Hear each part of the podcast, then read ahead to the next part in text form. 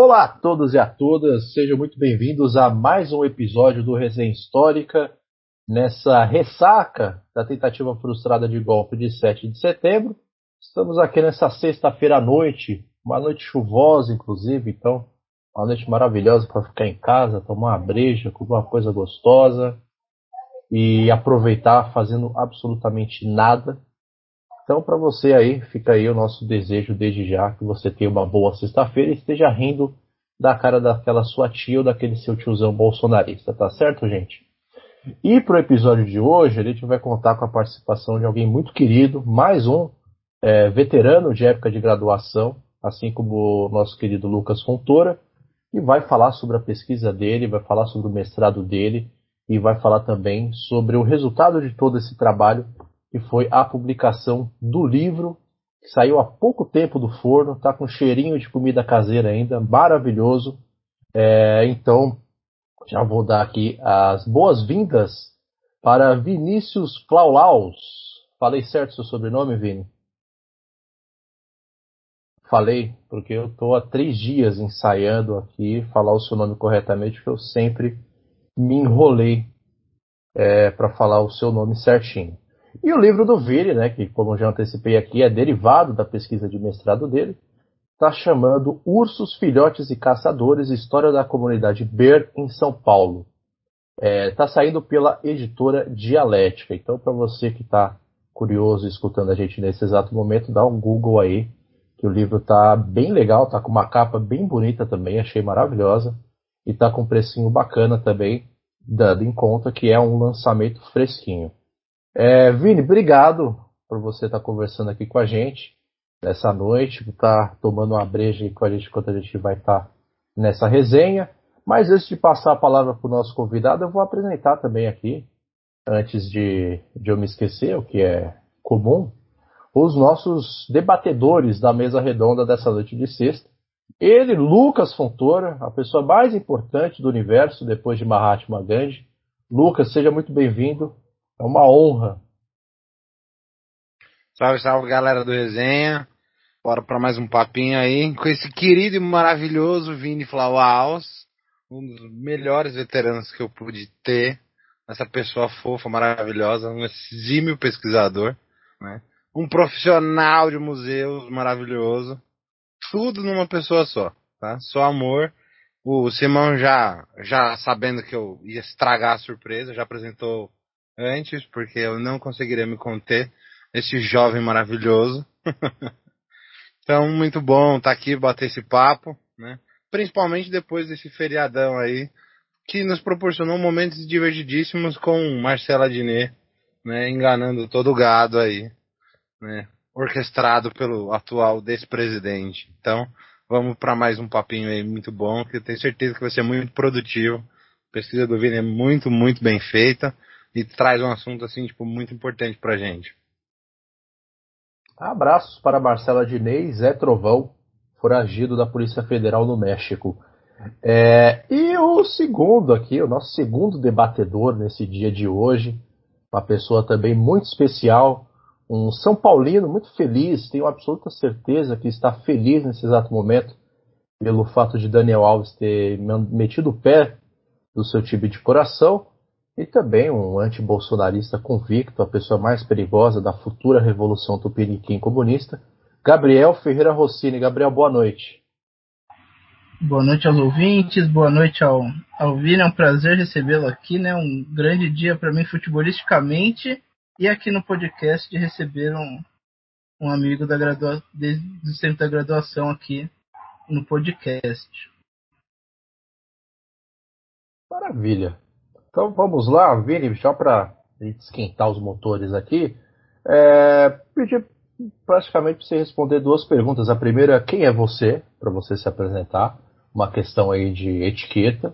E a segunda, para você fazer assim um, um, um, um apanhado, um balanço rápido do, do, que você, do que te inspirou primeiro a fazer a dissertação e depois publicar o resultado desse trabalho em formato de livro e depois assim um balanço historiográfico de como a comunidade LGBTQIA+ tem sido representada é, é, dentro da historiografia. E depois a gente dá sequência aqui na conversa. Obrigado mais uma vez.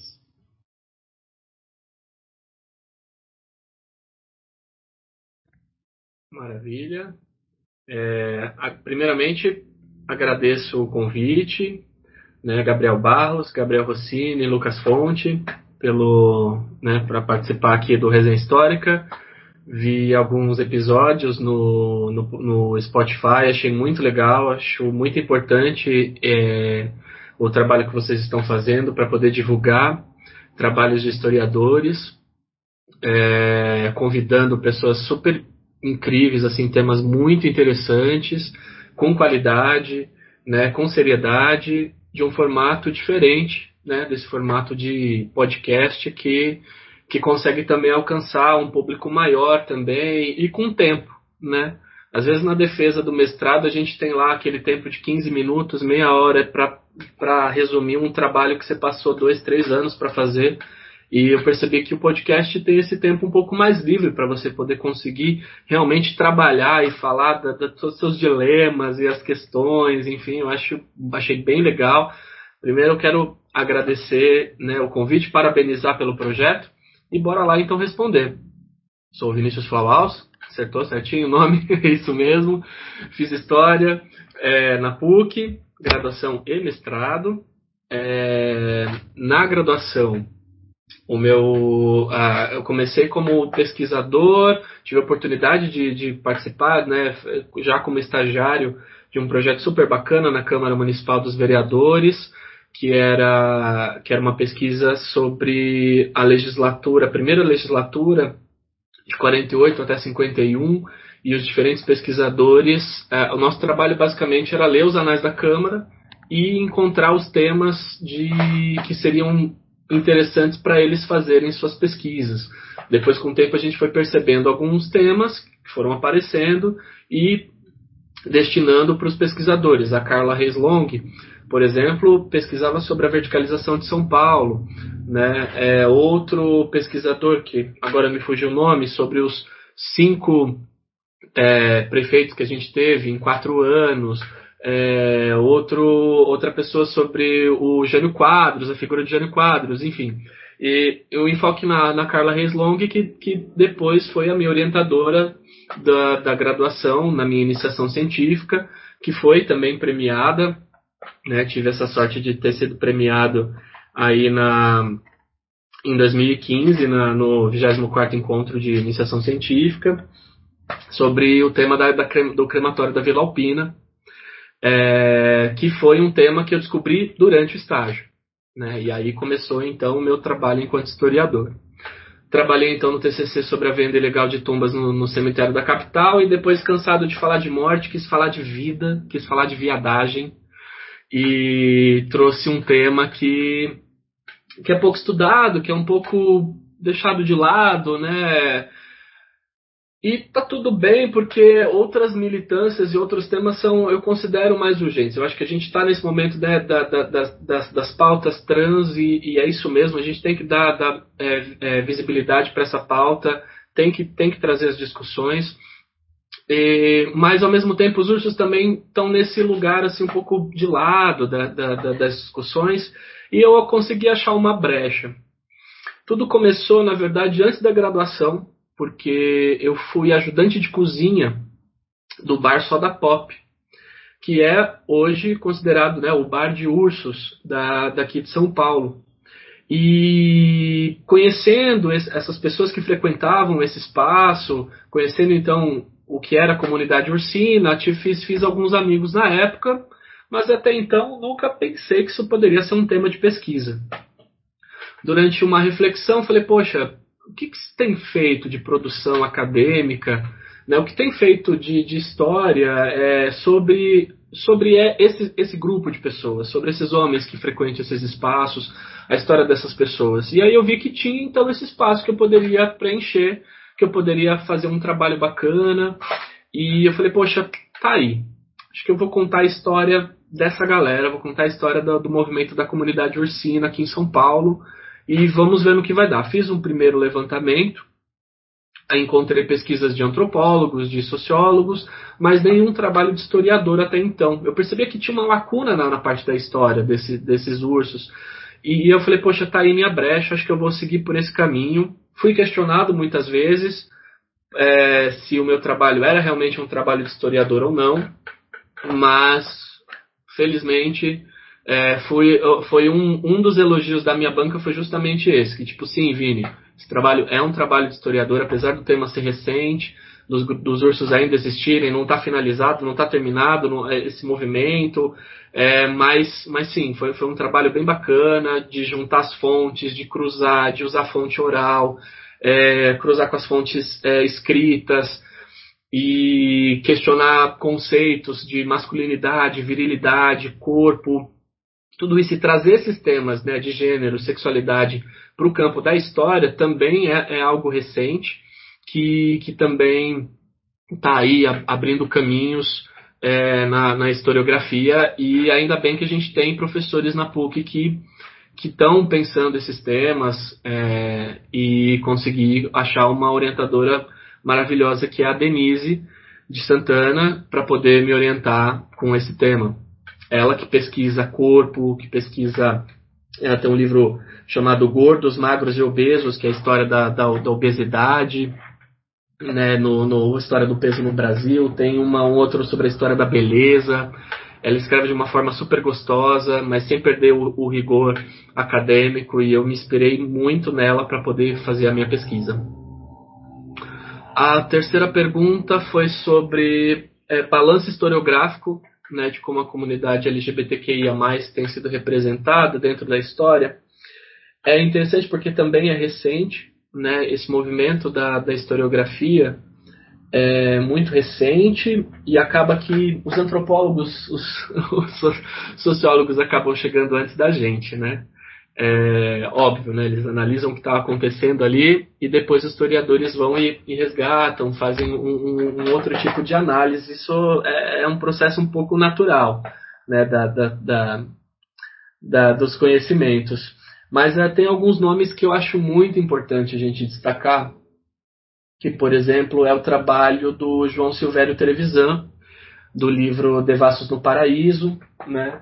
Ele fez uma nova publicação, uma nova edição recentemente, que foi publicada ah, em 2018, mas tem outras edições anteriores. Nessa edição de 2018, ele publicou no, novos capítulos, acabou fazendo algumas revisões de outros temas.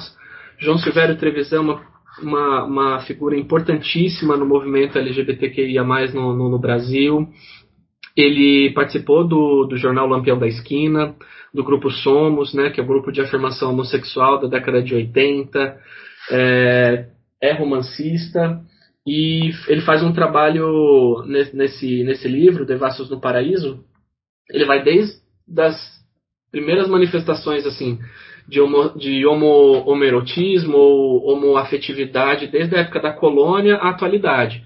Ele faz um trabalho de historiador, ele vai lá para os altos da igreja, vai é, para jornais, é, revistas e autos de polícia. Ele, ele já faz esse trabalho de historiador que é buscar essas outras fontes e fazer uma análise a contrapelo, como né, dizia o, o Walter Benjamin é um trabalho importantíssimo para a gente se, se basear e eu acabei usando ele também na minha pesquisa.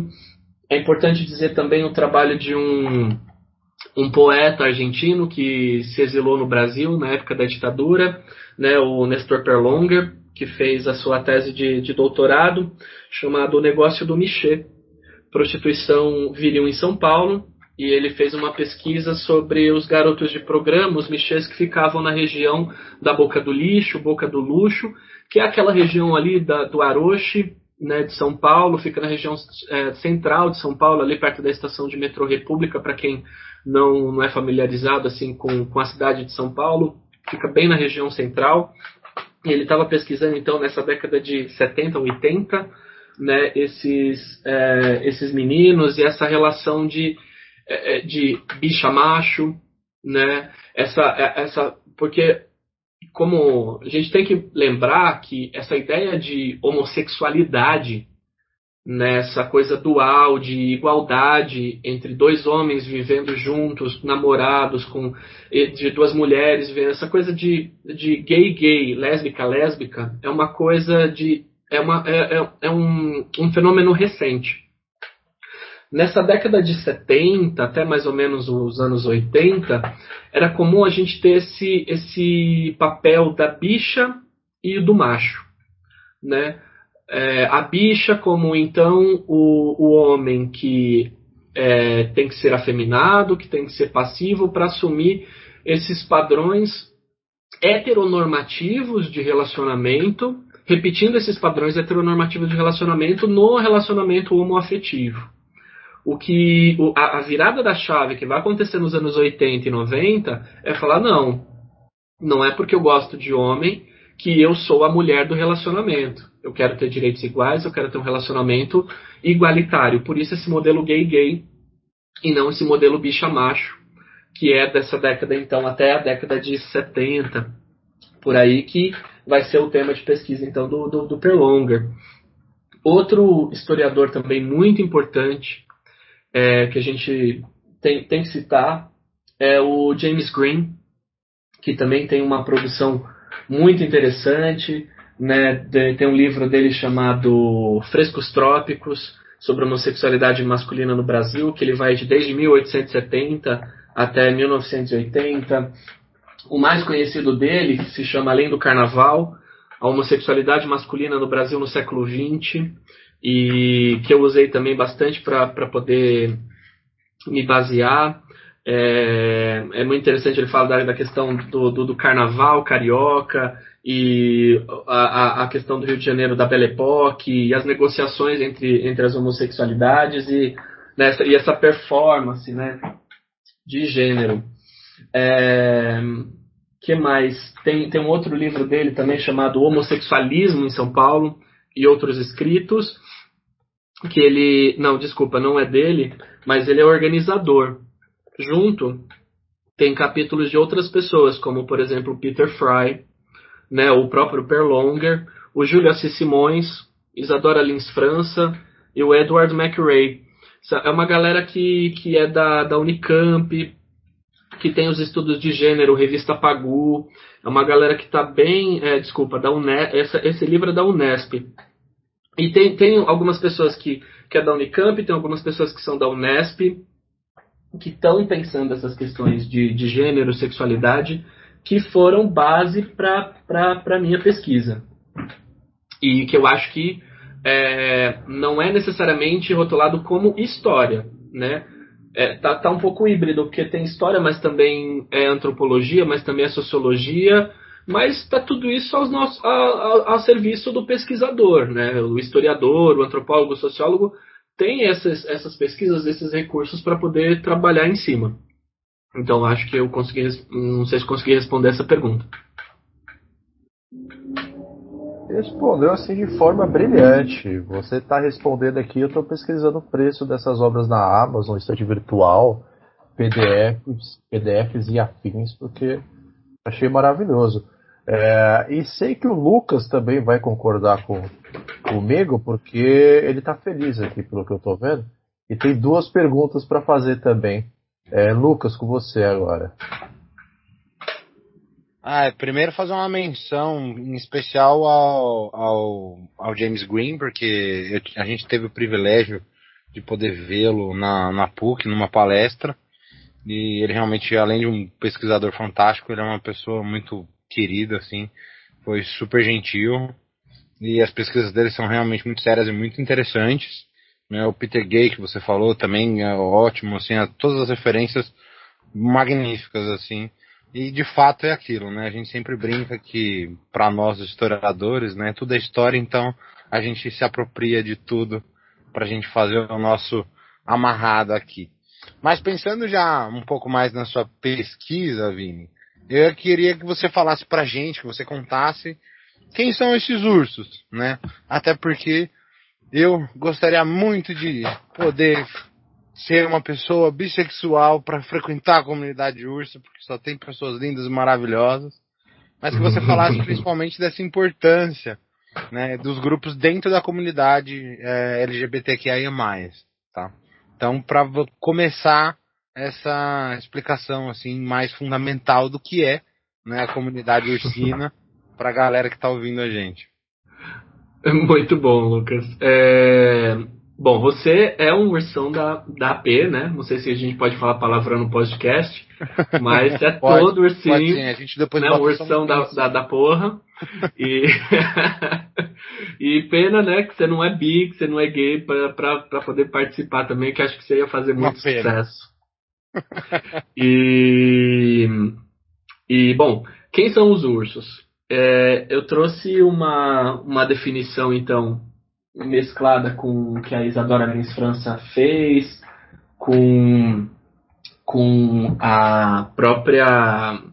É, do, pessoal, né, o Júlio Assis Simões, Isadora Lins França, tem todas as pessoas, e eu cheguei numa, numa definição que é ursos brevemente são homens que se relacionam sexualmente e ou afetivamente com outros homens e têm como característica o culto ao corpo volumoso, à barba e aos pelos corporais. É, eu acho interessante focar, tipo, que se relacionam sexualmente e ou afetivamente, porque é, tem isso, né? É, não é porque é, o urso não é necessariamente é, é, é homossexual. Pode ter um urso é, bissexual. Assim como pode ter algum urso homo, é, heterossexual, mas que, que se relaciona é, só afetivamente com, com outros homens, mas não se relaciona sexualmente, ou o contrário, pessoas que se relacionam sexualmente, mas não afetivamente. Né? A, a questão da sexualidade é uma coisa muito plural. Então, para não taxar, ah, os ursos são necessariamente gays, eu deixei essa explicação um pouco mais aberta né, que se relacionam sexualmente e ou afetivamente com outros homens. Eu acho que é importante, inclusive, para a gente trabalhar aquela fluidez de gênero, né? Todas essas Exato. questões, deixar isso extremamente claro para quem estiver acompanhando, para quem estiver ouvindo, nesse sentido que é muito importante. Exato. E, e aí, além de, dessa questão do, do, do corpo, tem a, os espaços de socialização né, e, e, de consumo desse grupo, que é aí para onde que eu vou, que é o meu campo de, de estudo, vou para esses lugares para entender, porque não, não são os lugares que, que faz a pessoa ser urso, né, são as pessoas que fazem aquele lugar virar um lugar de urso. E eles e também essas pessoas não acordam e falam, ah, eu sou urso, escovam os dentes e falam, ah, eu sou urso. Não, elas estão ursas, quando elas estão naquele lugar, né? É, é quando está na, na, nas redes sociais, se relacionando com as outras pessoas. Então tem uma questão de, de identidade, mas na verdade uma questão de identificação, né? Que aí é uma questão de também de teórica metodológica, pelo qual eu usei o, o, é, o Stuart Hall, que, que me ajudou então para poder entender essa questão. Mas aí eu deixar essa para pergunta mais para frente.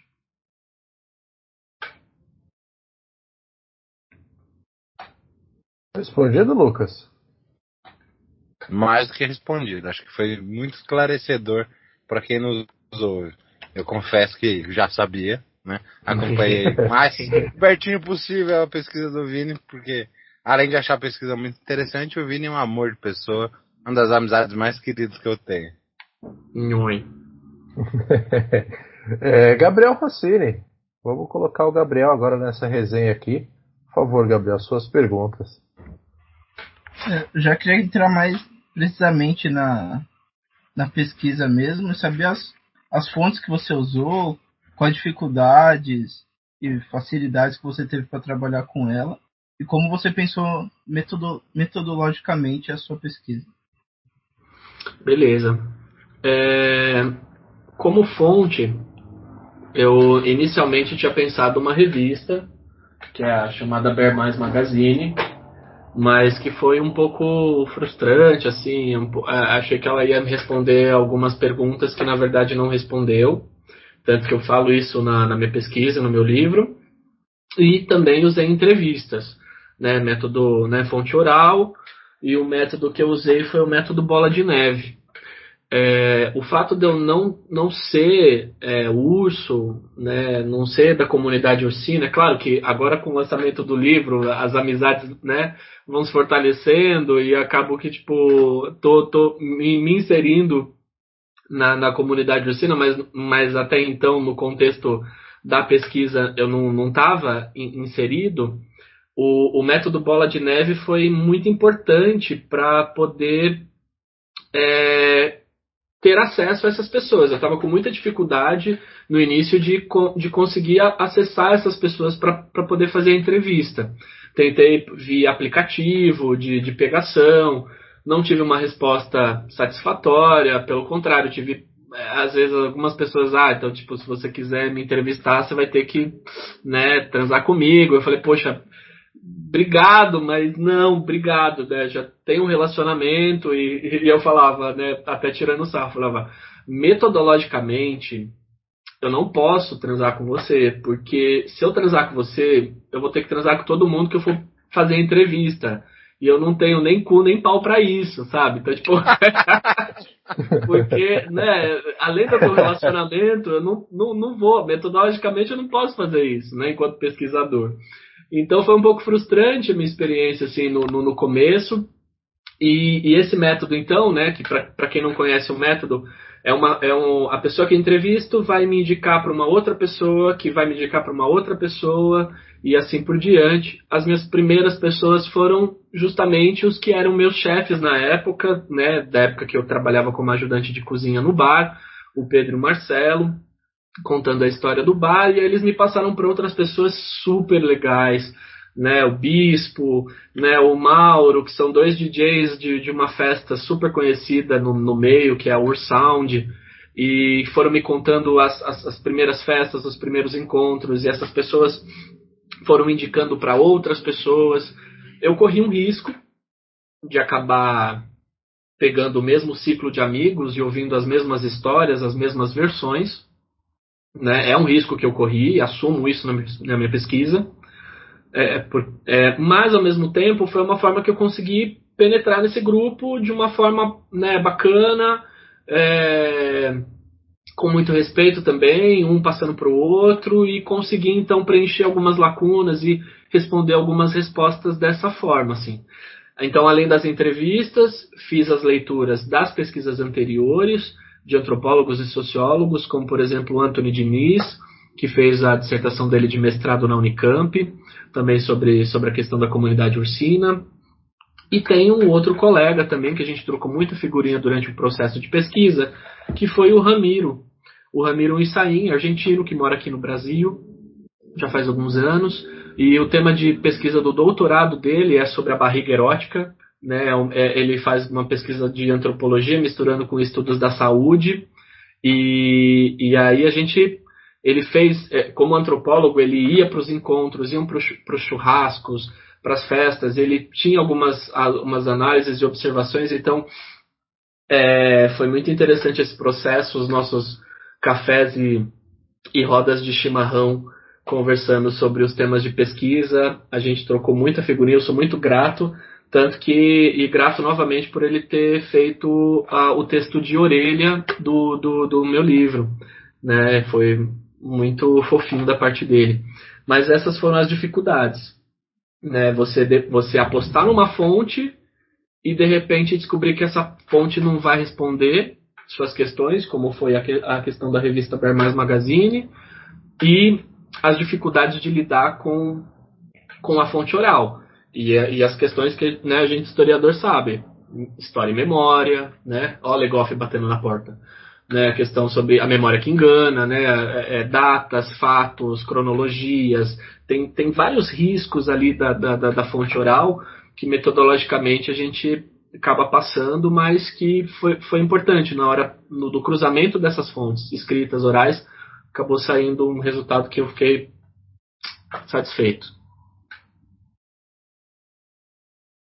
Aproveitando esse gancho, né, que você, enfim, pontuou aqui as dificuldades de lidar como, digamos assim, com, com um objeto historiográfico vivo que continua é, agindo e tendo, e tendo a sua participação ativa dentro da, da roda da história, digamos assim, É, queria saber agora como que você se organizou é, teoricamente, bibliograficamente, para conseguir dar conta dessas dificuldades que você tinha assim para conseguir chegar no, numa pessoa, para conseguir uma entrevista, para para saber rejeitar metodologicamente, como você brincou aqui, o sexo em troca de informação, é, com, quem, com quem você dialogou para conseguir ir construindo o objeto e, constru, e conseguindo é, encontrar os objetivos que você gostaria de, de dissertar no texto? Quem, quem foi essa galera? Legoff, acho que já, já deu uma antecipada aqui, que ele estava batendo na sua porta. Quem mais bateu a sua porta, Vini? Uh, eu estou tentando lembrar quem foi a pessoa específica que, que me ajudou com relação à metodologia de história oral. Eu sei que tem o Aquile, Investigar em Antropologia Social, Os Desafios de Transmitir um Ofício, é, teve, uh, teve um livro também que eu usei, tipo, que era História Oral mesmo, que era de metodologias e textos de de base para o pesquisador, colocando é, algumas dicas né, de como trabalhar com as entrevistas. É, por exemplo, Domínios da História, né, tem, aquele, tem aquele livro que tem uma, uma série de, de textos é, sobre metodologia de pesquisa também. É bem interessante que tem uma, uma parte que fala também sobre, sobre história oral. É, nossa, agora eu vou. vou ten, tô tentando procurar o. Exatamente o, o, o autor que me ajudou, mas eu não vou saber exatamente qual sobre história oral. É, é, sobre a questão do. É, eu uso um conceito, se não me engano, acho que é no segundo capítulo, que é sobre o conceito de injúria. Quem me apresentou é, esse autor foi a minha orientadora, é, que me apresentou esse autor chamado Didier Ribon. Ele tem um livro que é tipo um Game of Thrones, assim, grossinho, chamado Reflexões sobre a Questão Gay. E esse, esse livro ele se divide em três partes. Uma primeira parte ele fala então sobre o conceito de injúria. A segunda parte ele fala sobre é, o julgamento do Oscar Wilde. E, ter e na terceira parte ele, fala, ele faz um, uma relação entre a bibliografia do Foucault e a sua produção. Né? É... O julgamento do Oscar Wilde tem uma série de coisas interessantíssimas. Muito, muito.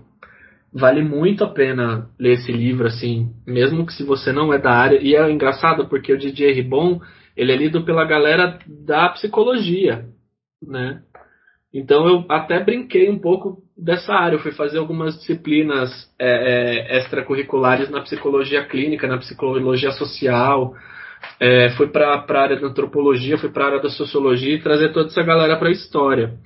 Foi um caminho, foi uma trajetória bem interessante, assim, de como como pensamento, assim, como né, formação do pensamento.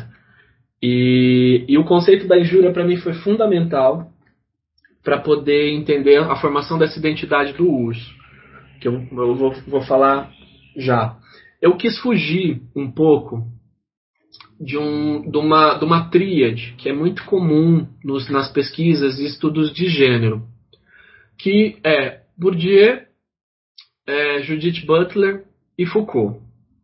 Não neguei os três, usei os três, mas eu quis é, não quis usar eles como base de pesquisa pro meu pra, pra, como base teórica ou metodológica para minha pesquisa. Eu quis na verdade apresentar outros autores que poderiam servir e, e dialogar. Não não negando mas acrescentando. Então ir para o Stuart Hall que é um autor que é usado mais para as pesquisas né, diaspóricas para falar sobre identificação né, tentar trazer um, um, um outro olhar sobre, a questão né, dessa, do, dos estudos né, de identidade, né, identificação, trazer o Didier Ribon, que é alguém que vem então né, da, da área da, da, da psicologia, né, que vem, vem um, pessoal da, da antropologia. Eu usei uma outra autora muito interessante, Elisabeth Badanter, ela tem um, um, um livro chamado XY sobre identidade masculina. É um livro que é dos, an dos anos 90 e também muito interessante, é, que, que, que também trata essa questão da, do que significa ou não ser homossexual, como que é essa formação dessa identidade do homem, sobre a formação que ela também é, é, é, vem essa coisa da, da, da psicologia, da formação da, da, identidade do menino que vai crescendo e, e, as frustrações, o machismo dentro da formação dessa identidade masculina.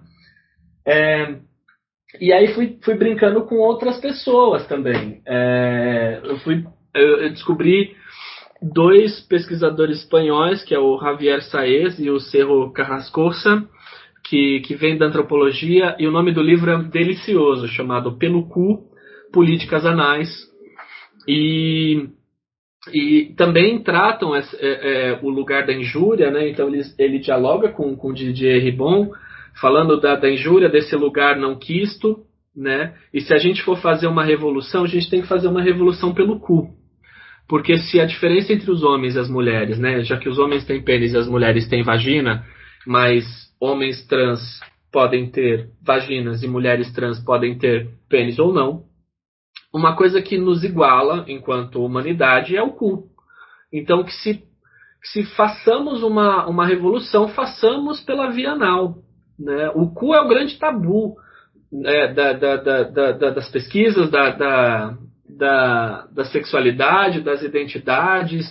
É, é sempre um, é, quando você vê é, xingamento, é sempre uma, né? O cu está sempre envolvido nos xingamentos. Tomar no cu, né? Ser penetrado nunca é uma coisa bem vista. E aí, se a gente for pensar é, estruturalmente o machismo, é, quem que é a figura penetrável por natureza, entre aspas? É a mulher que ela é penetrada então pela vagina e pelo ânus. Então, quando o homem se deixa penetrar, é como se ele se igualasse à figura feminina, o que seria uma traição à masculinidade heteronormativa compulsória, dominante. Sabe? Então, essas discussões sobre masculinidade, feminilidade, homossexualidade e, e, e como que a homossexualidade dialoga com, com, com esses conceitos de virilidade, masculinidade, são muito interessantes. E aí eu quis trazer toda essa discussão para pensar e esses ursos então, e esses homens? Poxa, eles são barbudos, eles são meio viris, eles são másculos, né? Mas ao mesmo tempo eles são ah, eles não são tão viris assim, eles também têm urso afeminado. Poxa, mas e aí? Eles também são também o urso também da bunda. E aí, como é que fica essa relação? E esse pelo, e essa barba, como é que dá essa construção dessa masculinidade desse corpo gordo, viril? Então, Aí, nesse ponto, a minha pesquisa já foi para um outro lado, né, que eu gostei bastante de trabalhar, que foi trabalhar com esses, esses conceitos e, e, e, e aplicar isso no meu objeto de estudo, né, trazer as pesquisas para as entrevistas para também ouvir a voz dessas pessoas foi, foi, foi, foi muito interessante. E óbvio, né, é, é, esses autores foram fundamentais para poder ter essa, é, é, essa visão e fazer esse debate. Então, a, fugindo né, da, da, da tríade, e eu também quis trazer outros autores norte-americanos que também são muito específicos do, do, dos ursos, que também não são citados, só são citados pelos próprios autores que pesquisam o tema, que é o pesquisador é, Wright, né, The Bear Book, Reading the History and Evolution of a Gay Male Subculture, que é um, é, tem volume 1 e volume 2, interessantíssimo porque eles vão trabalhar a história dos ursos, a cultura ursina norte-americana, é, que, que os brasileiros vão se inspirar. Né? Tem um outro autor que é o Jackson Surisha, chamado Bears on Bears, e, ele, e eu usei um capítulo muito interessante que é o Bears of Colors, né, os ursos de cor, num, numa parte sobre, sobre a questão da, dos ursos negros e ursos latinos. Achei bem interessante porque daí ele traz a voz desses sujeitos dentro desse livro. Tem um outro pesquisador chamado Peter Henning, que ele faz uma. que o nome do, do livro é Fairies, Bears and Leathermen, May in Community, Queering the Masculine. A discussão dele é justamente sobre é, é, é, o, o, a construção de masculinidade e, e homossexualidade né, das fadas, dos ursos e da galera que curte um couro. Né, dentro de, de, em São Francisco, contexto norte-americano, é muito interessante também para pensar a formação dessa, dessa galera aqui em São Paulo. E um outro, que é o Jason Witzel, Gay, é, Fat Gay Man, Girth, Mirth and the Politics of Stigma. É, é, é engraçado porque o Girth and Mirth não é urso, mas está ali no meio. O Mirth, que é né, regozijo e, né, é, e cintura, né, é, é, é a galera obesa que frequenta a comunidade ursina, que por um momento eles dialogam, eles se separam é, da história do, do, dos ursos no, no, no contexto norte-americano, e aqui no Brasil também acontece algo parecido, mas eu acho que a gente não tem uma comunidade ursina tão grande para ter esse tipo de efeito. Nos Estados Unidos, a partir dessa pesquisa do Jason, os Gersemirs surgiram antes dos ursos. Já os ursos falam que surgiram primeiro. E aqui, é, primeiro são os ursos, né? O Gerssemir não, não, não existia, eles estão juntos, mas depois tem, tem os, os estigmas, enfim. É essa galera que eu quis trazer. Outros autores, outra, outras perspectivas, para fugir um pouco do padrão é, Foucault, Judith Butler e, e Bourdieu, Georges Bataille. Não que, não que, que eu usei essas pessoas. Calma, gente. Quem estiver ouvindo esse Spotify, pelo amor de Deus, não me matem, não me, me, me crucifiquem, porque às vezes alguns autores são, né? Né não, não, não pode falar mal desses autores. não estou falando mal deles, usei eles, mas quis realmente trazer outras perspectivas e outros autores para trabalhar esse tema. Excelente. Até porque eu, eu vou indicá-los algumas coisas que eu conheci deles na época da graduação e com a pesquisa de alguns colegas. Então, é bom saber que você os aprecia muito também. Até porque eles são muito fundamentais, mas é ótimo sempre trazer aí, né, o que também tem de mais recente, outras perspectivas nesse sentido. E aí a minha pergunta caminha um pouco nesse, nessa ideia, né, de perguntar para você quais foram os debates que surgiram né, ao longo da sua pesquisa, como foi a recepção dentro da comunidade beer né, e principalmente como foi trabalhar com essas experiências editoriais, né, pensando inclusive na, no propósito já da publicação e tudo mais. Um, de recepção, eu acho que eu tive muita sorte de, do, do, das pessoas que eu entrevistei serem muito queridas pela comunidade. Então, o fato de, de, de eu ter sido apadrinhado por essas pessoas de uma certa forma, é, tive uma recepção muito positiva. É, é, eu, eu, me surpreendi com a quantidade de, de, de, de, livros que eu acabei vendendo num lançamento que eu fiz. Era para ser um lançamento é, pequeno, é, eu aproveitei para fazer um lançamento no próprio Soda Pop, um lugar muito simbólico né? Mas pensando num contexto de uma pandemia, né? As pessoas usando máscara, mas eu tô ali no bar e aí algumas pessoas vinham, passavam, compravam o livro, pegavam o autógrafo e iam embora. Outras pessoas vinham para ficar no bar, outras pessoas que estavam no bar se interessavam pelo, pelo, pelo tema do livro e acabaram comprando o livro ali na hora. É, foi interessante essa questão, essa dinâmica. Sobre, sobre a experiência editorial, essa editora dialética, na verdade, foram eles que me, que me procuraram e eu percebi que também tem um histórico de, de colegas que a história começa muito parecida. Eles que procuram as pessoas e, dando uma pesquisada no site deles, eles têm um histórico de procurar pesquisadores da área de humanidades ou autores para poder publicar dentro da, da, da editora deles. O valor, assim, o valor não é um valor muito alto para a publicação. Em compensação, alguns suportes você tem, outros não. Eles dão suporte editorial, então eles vão lá, fazem a, edi a, a edição, pegam o seu texto, colocam em formato de livro, cadastram o ISBN, super bonitinho, o, o resultado, o boneco ficou uma graça, coisas que eu, que eu não pedi que eles colocaram, tipo patinha de urso no título do capítulo 1, aí tinha uma patinha de urso, patinha de urso no, no, no na, nos números de página. Eu tive uma certa interferência também é, na, na questão do, do, do, do, texto, no sentido mais estético, né? Coloquei o nome do livro na esquerda, na parte superior esquerda, e coloquei o nome do capítulo na, na direita, para parecer também ser um livro acadêmico. Escolhi a, a, a, você escolhe a, a a cor da folha, você pode escolher branco, pode escolher amarela. Tem alguns limites de coisas que você pode interferir enquanto autor, porque tem, tem editoras que você não pode interferir em nada, vai ser assim e ponto, acabou. Essa editora ela permite um pouco, tem essa relação com o autor. É, mas é, não, não tem, por exemplo, o, a revisão de texto. revisão de texto eu fiz por fora e teve um valor para isso. Né? Aliás, até agradeço meu amigo Renan Locatelli, que fez a revisão do, do texto. A ilustração do, do, do, livro também foi uma opção minha fazer.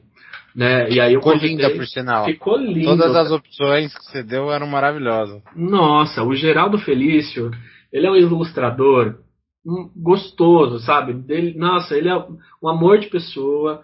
E eu falei para ele, Geraldo, eu precisava é, de uma ilustração que representasse essas taxonomias, né? É, um Black Bear, um, um Daddy, um Chubby, um Chaser. E, e, ele soube exatamente o que eu precisava, porque ele também faz parte da comunidade ursina, ele tem um traço muito muito delicado, assim, ele soube exatamente o que eu precisava. Então eu passei a ilustração dele para a editora, no briefing coloquei mais ou menos como eu gostaria a capa, me deram duas opções, fiz uma votação no Instagram e aí eu vi opiniões, a opinião do, dos colegas para poder decidir qual era a melhor capa. E essa capa, a primeira capa era com fundo da bandeira do urso, ficava um pouco é, bandeira no fundo, a ilustração estava muito colorido e estava ofuscando um pouco a ilustração que é belíssima.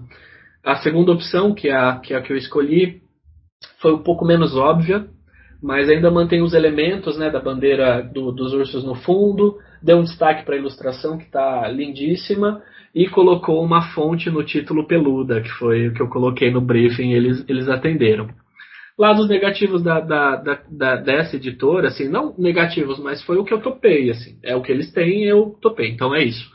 A, a capa eu quis fazer por fora, né, a ilustração, a revisão do texto eu fiz por fora, é, e eles não trabalham com distribuidoras.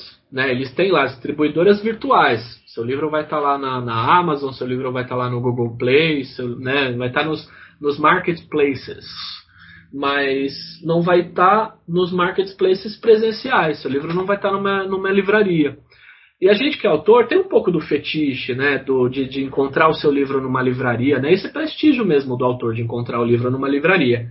Isso você não vai encontrar nessa editora dialética. Então, para quem estiver ouvindo, essa é a minha dica. Se você quer encontrar o seu livro numa livraria física, pela editora você não consegue. Você vai ter que comprar esses livros e fazer mão a mão, tipo, você ir lá na livraria, é, é fazer um consignado, ter e-mail para poder emitir nota fiscal. E o fato de eu, de eu já trabalhar CLT, me impossibilita ter o MEI, porque na verdade eu penso nos meus benefícios enquanto trabalhador. Se eu tiver MEI e, e trabalhar como CLT, se eu perder o emprego, eu não vou, eu não vou poder é, ter o meu direito de, de, de auxílio-desemprego. Então, tipo, opções, né? Eu optei então por, por não fazer esse caminho de divulgar os livros de forma física, só divulgar de forma virtual. Aliás, quem tiver aí ouvindo, divulguem meu livro, pelo amor de Deus porque nas, nas suas redes sociais, porque é dessa forma que, que né, o... A gente não só vai vai divulgar, como a gente vai sortear um exemplar aqui para os ouvintes do resenha. Você uh. carinhosamente vai, vai autografar aí para os nossos ouvintes, para alguém ser contemplado com essa prazerosa leitura do, do seu livro. Maravilha! E, mas eu fiquei muito feliz com o resultado. Eu sei que eu não, não, a minha pretensão não era ganhar dinheiro com esse livro, né? Era mais de fechar um ciclo, né? De, ter, né? de terminar, poxa, foi um, um trabalho que durou três anos, né? Dois anos de mestrado, um ano de, de preparação. Aí entreguei, entreguei, né? Fiz a banca de defesa, fiquei um pouco de, ai, não quero mais ver esse texto nunca mais na vida. Deu um distanciamento teórico metodológico do texto, eu falei, poxa vida, acho que, acho que já está na hora de pegar esse livro e transformar em, né, pegar é esse normal, texto né? Acontece livro. com todo mundo. É, é processo meio natural mesmo. E mas assim, fiquei muito feliz com o resultado.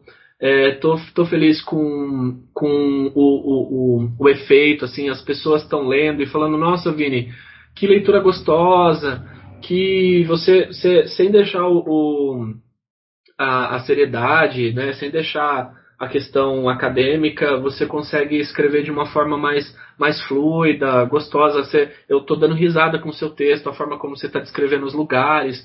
E esse é o maior elogio que eu poderia receber, sabe? Tipo, dessas pessoas que são da comunidade e estão gostando do texto, estão me trazendo questões também, estão me trazendo crítica. Não é que não foi bem assim, acho que você poderia falar assim, assim, assado. Eu tô achando ótimo, porque daí eu consigo conversar também com essas pessoas. É, tá sendo, o, o, o retorno também está sendo muito interessante. Não, só, só um comentário antes do, do Lucas falar de novo.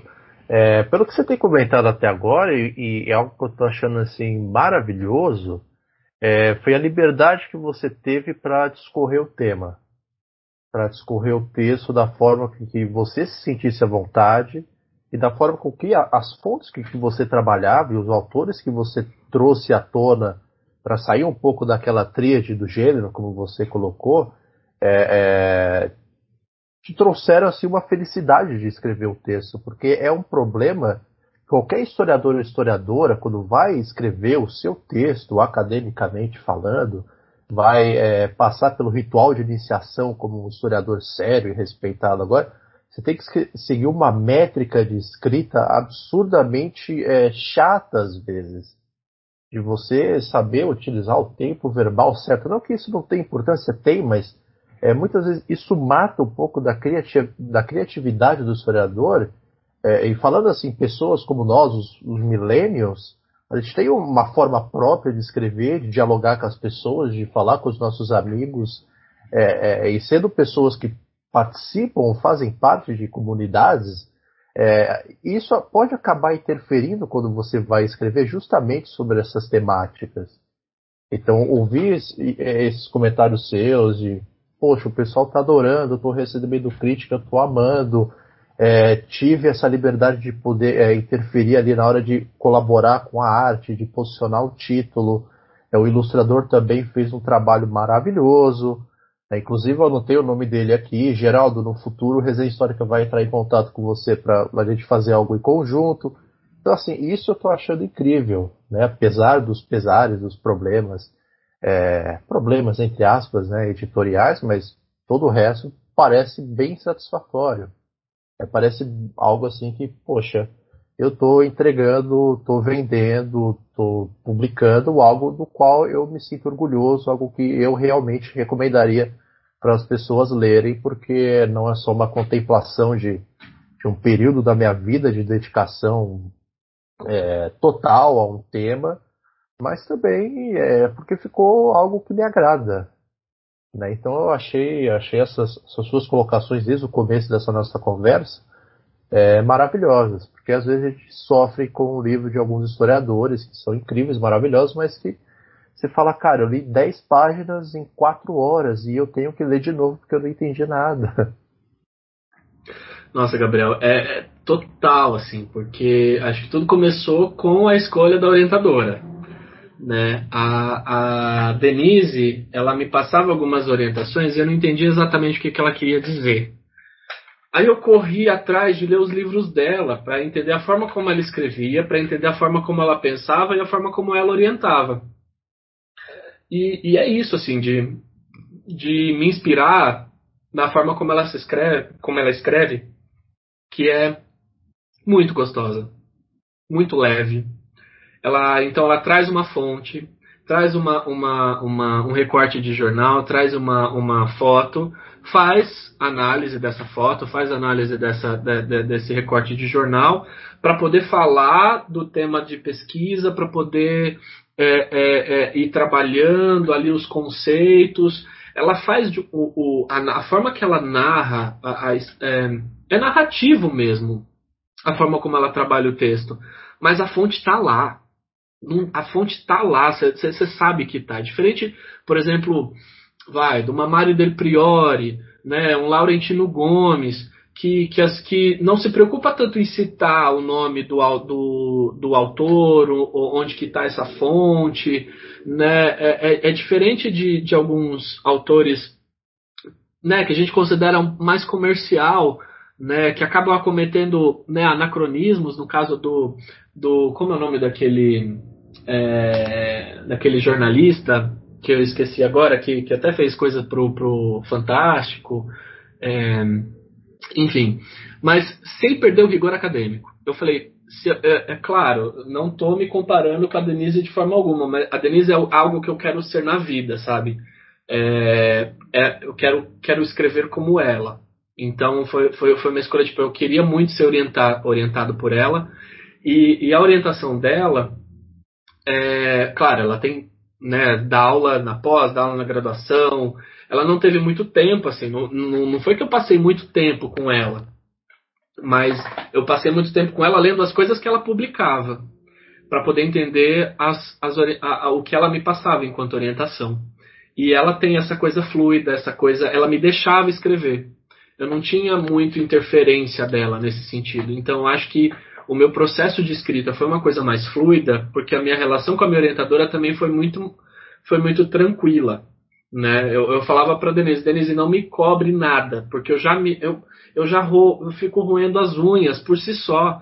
Então, se você me colocar prazo, me colocar coisas, eu já vou ficar muito ansioso, é capaz de eu, de eu até não, não querer mais fazer isso aqui. Então, ela não me cobrava.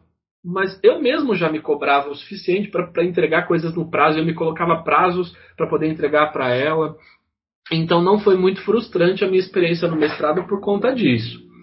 É, e, e, ter a sorte da, da, da, editora de também me dar possibilidades de, de, escolher coisas no briefing e ali no momento da edição, realmente é, é, é, porque tem outras editoras que, que não, o livro vai ser assim, vai ser assado e você não tem muita opção. Eu achei muito legal, porque tipo, a, a, a fonte, a letra, né, o, o que, que escolheram super gostosa de ler, com distanciamento, sabe? É, justi é, como é que fala, né? O distanciamento entre uma linha e outra. Tá Aquele gostoso, ABNT, né? Um e-mail justificado. Justificadinho, tá, tá bonitinho, tá gostoso de ler, tá num tamanho ok.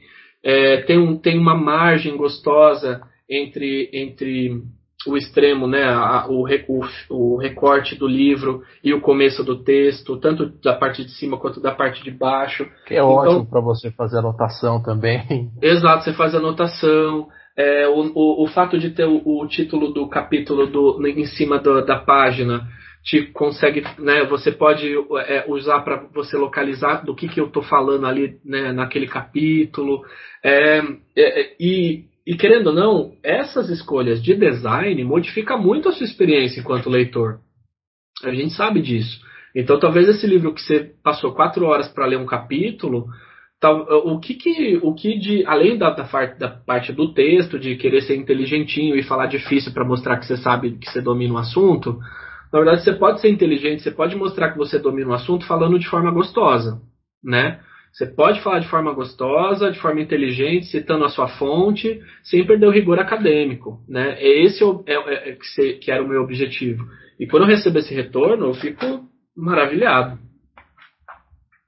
É perfeito, porque eu acho assim uma, uma transformação historiográfica necessária essa questão da gente se fazer claro para as pessoas, né, da gente, a gente está escrevendo sobre elas, afinal de contas, está escrevendo sobre a sociedade. Então, se a gente não for acessível é, para a sociedade, mata um pouco do, do, próprio ofício do historiador, né? A gente fala do Legoff, a gente fala de Peter Burke, a gente fala de uma série de outros autores que criticavam esse recuo, é, mas esperavam que a gente se fizesse claro para as pessoas, mas a gente fazer o, o oposto disso também. Então, é, é, maravilhoso a gente escutar isso e é, é legal a gente saber que a pessoa que te orientou, te incentivou intelectualmente a produzir tudo isso, te deu é, essa liberdade de você explorar de se explorar enquanto intelectual e, e perceber ali no, no, dia a dia, na produção do texto, o próprio crescimento como historiador. Isso eu acho, isso eu acho incrível. E é algo que, aqui vou puxar um pouco a sardinha para o lado do resenha e para o lado do Gabriel, pesquisador, é o que a gente se propõe no resenha, né? Então, tá lá, objetivos do resenha, quando a gente fez a carta magna desse projeto revolucionário aqui. É falar com pessoas normais. E é, acho que não podia ser mais claro do que isso. E acho que essa conversa que a gente está tendo com você até agora deixa isso um pouco claro também. E com outros convidados também maravilhosos que a gente teve, é, de, conseguimos deixar isso claro também. Enquanto ao Gabriel pesquisador, meu orientador, professor Fernando Londonho, que eu mando um caloroso salve para ele. Em breve devolverei os livros também, não se preocupe. É, me deu essa liberdade de escrita também. É, me respeitou é, a minha pessoa, respeitou o lugar de onde eu venho, respeitou a forma como eu enxergo o mundo e soube é, dar liberdade de eu escrever e expressar é, da melhor forma que eu conseguisse, da forma como eu sentisse confortável e mantendo o rigor metodológico, mantendo o rigor científico, é, não inventando coisas é, e conseguir entregar, no final das contas, um trabalho do qual eu também é, me senti muito satisfeito. É, agora, em alguma medida é muito fundamental, né? Só complementando, mas principalmente essa relação que, felizmente, todos aqui conseguiram ter com, com o, seu, o seu orientador, né? O meu orientador, o Rago, é um paizão, né? Então, assim, o Rago ele não me cobrava absolutamente nada também. Eu falava, Rago, ó, tô fazendo tal coisa, tá assim, tá assado. Sentava, conversava, mas sem cobranças, sem interferências. Quando tinha alguma questão, né, ele apresentava, ele falou, olha, né, essa questão assim, esse conceito, veja, tem isso, isso e aquilo, mas pensa aí o que, que você acha, né, então assim, tipo, mesmo que fosse, inclusive, para discordar dele, né? O que é muito difícil porque ele é maravilhoso, uhum. né? E sempre que ele me apresentava algo novo era muito interessante, sempre agregou muito a pesquisa. Isso é muito feliz, né? A gente poder compartilhar essa experiência saudável também, né? A gente sabe que a academia ela é muito desgastante, é, existe uma cobrança e que muitos colegas não tiveram essa felicidade, né? Tiveram orientadores que foram complicados, né? enfim, todos aqueles problemas da academia que a gente já conhece. Então acho que isso é um ponto aí a ressaltar os nossos queridos mestres e orientadores maravilhosos. Maravilhoso. Só, só orientador de peso aqui, né? Só os bonitos da faculdade. É, só, só camisa 10 ali. Joga fácil, joga fácil. Falando em jogar fácil, Gabriel Rossini.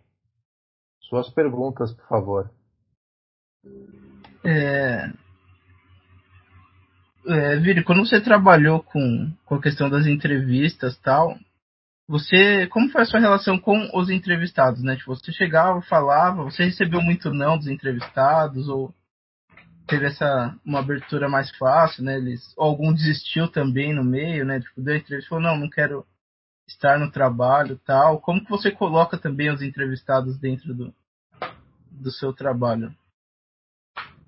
É, como eu disse assim, eu tive um, um resistência no começo para poder ter acesso a pessoas que, que queriam ser entrevistadas. Depois, é, a questão do método Bola de Neve acabou me ajudando para poder ter acesso a essas pessoas de uma forma mais fácil, correndo o risco de acabar entrevistando as mesmas pessoas, assim, do mesmo ciclo de amigos, tendo apenas uma visão sobre a comunidade Ursine, não versões diferentes. É, mas foi uma forma que eu consegui entrar é, dentro de, de, da, da, comunidade por meio do, do, do, método bola de neve. Claro, rola um. O que, que você quer saber? Por que, que você quer saber? Você vai falar mal de mim? E, e nas entrevistas, nas conversas, até mesmo fora da, da, das entrevistas, né, deixando muito claro que, que, eu, que eu não ia de, é, colocar o nome deles é, em nenhuma parte que, que comprometesse é, a, a, história deles, né, não ia colocar o nome deles, só ia colocar o nome deles em partes que seriam fundamentais para localizar é, historicamente, né, historicizar e, e, explicar alguma, algum contexto ali da época ou algum evento. Mas se tivesse alguma crítica que eles, que eles tiveram, né, que eles fizeram ali durante a entrevista, eu ia colocar como é, colaborador número A, colab né, número 1, um, colaborador A, colaborador B, fiz um termo de consentimento livre esclarecido, né, passei pelo comitê de ética da PUC, fui aprovado. Então eu tive um cuidado né, para poder proteger essas pessoas que, que cederam as entrevistas para mim e, e ter um histórico dessas pessoas que comentaram que cederam entrevista para outras pessoas e que depois foram mal interpretadas. Então, é, poxa, eu vou dar entrevista de novo e essa pessoa vai, vai falar uma coisa que eu não disse de novo. Então, que foram dois casos dois casos de pessoas que eu tive que explicar, olha, eu não, não vou fazer isso, eu não vou, é, eu vou tentar fazer o máximo para poder interpretar de uma forma correta. Se eu precisar falar mal, né, falar mal, né, entre aspas, se eu precisar fazer uma crítica, se eu precisar fazer né, um diálogo entre diferentes versões, né, para pontuar alguma coisa, eu vou fazer, mas eu sempre vou deixar você de uma forma anônima. Não, não, não vou pontuar mesmo porque retaliação, essas coisas né? O, meu, o meu objeto está vivo. Né? Se, se eu estivesse pesquisando alguma coisa não, num passado cujos é, personagens históricos estivessem mortos, mas não é o caso. Meus personagens, meus sujeitos históricos estão vivos. Né? E, e, e esse também é uma dificuldade de, de, de trabalhar é, metodologicamente. Recebi uma crítica na banca de que eu estava sendo muito é, bonzinho com, com, com os objetos, né? com, com, a, com o tema, com as pessoas. Mas é, eu fiz algumas críticas no limite do que eu, que eu poderia, que eu gostaria. Algumas é, realmente eu dei uma segurada, porque realmente eu estou lidando com um sujeito que, que ainda está vivo e que vai ler o meu texto, assim espero, né? Ou que, sei lá, que também não leia mas que, que também eu tenho uma responsabilidade sobre, sobre essas pessoas, né? E cancelamento, né? A gente vive nessa, nessa época de cancelamento, de, ou de passar pano. É, então, enquanto pesquisador, eu tive que fazer escolhas. Interessante. Você recebeu algum feedback de algum dos entrevistados que leu o texto? Algum... O primeiro já foi o Pedro, que é o dono do bar Soda Pop. Ele pegou meu livro, já abriu na página que estava sobre o Soda Pop e já foi ler. Hum, deixa eu ver o que você está falando aqui do bar. Ah, então tá bom. Senão ele já ia me mandar embora daquele bar ali a, na, com cadeira na cabeça, certeza. Mas foi uma coisa. É, é, é, os feedbacks que eu tenho recebido, assim, mesmo com críticas, mesmo com, é, com elogios, assim, eu, eu tenho, tenho escutado, tenho dialogado. É um retorno que eu tenho recebido bem interessante. Pô, legal. E a, e a, outra pergunta era sobre a, a, questão, as questão, a questão da, das imagens, né? Da pastinha, final, da pastinha e a final e a versão final do texto e como foi o filtro dessas imagens, se teve algum filtro. É... Bom, versão de texto a gente tem várias, né? Aquela final da final, final da final da final. E, e, é isso. E se eu pegar esse texto de novo, eu vou ver, eu vou ver coisas que eu gostaria de mudar. E esse, esse processo de, de revisão de texto é, é, é, infinito, mas tem um momento que a gente precisa falar basta. Né? Tem que rolar, é isso mesmo, e bola para frente, bora, bora defender, bora publicar, senão você fica nesse looping eterno. É, sobre a questão da imagem, eu não me preocupei muito em censurar nada, não. Tipo, se vai ter homem peludo, vai ter homem peludo. As, minhas, as ilustrações que, que eu escolhi foram é, que tinha a ver com, com, com o que eu estava querendo trabalhar. Então eu tive que trazer capas de, de, das revistas Bear Magazine americana, tive que trazer algumas capas da Bear Magazine brasileira para poder ver é, essa questão do pelo, do corpo.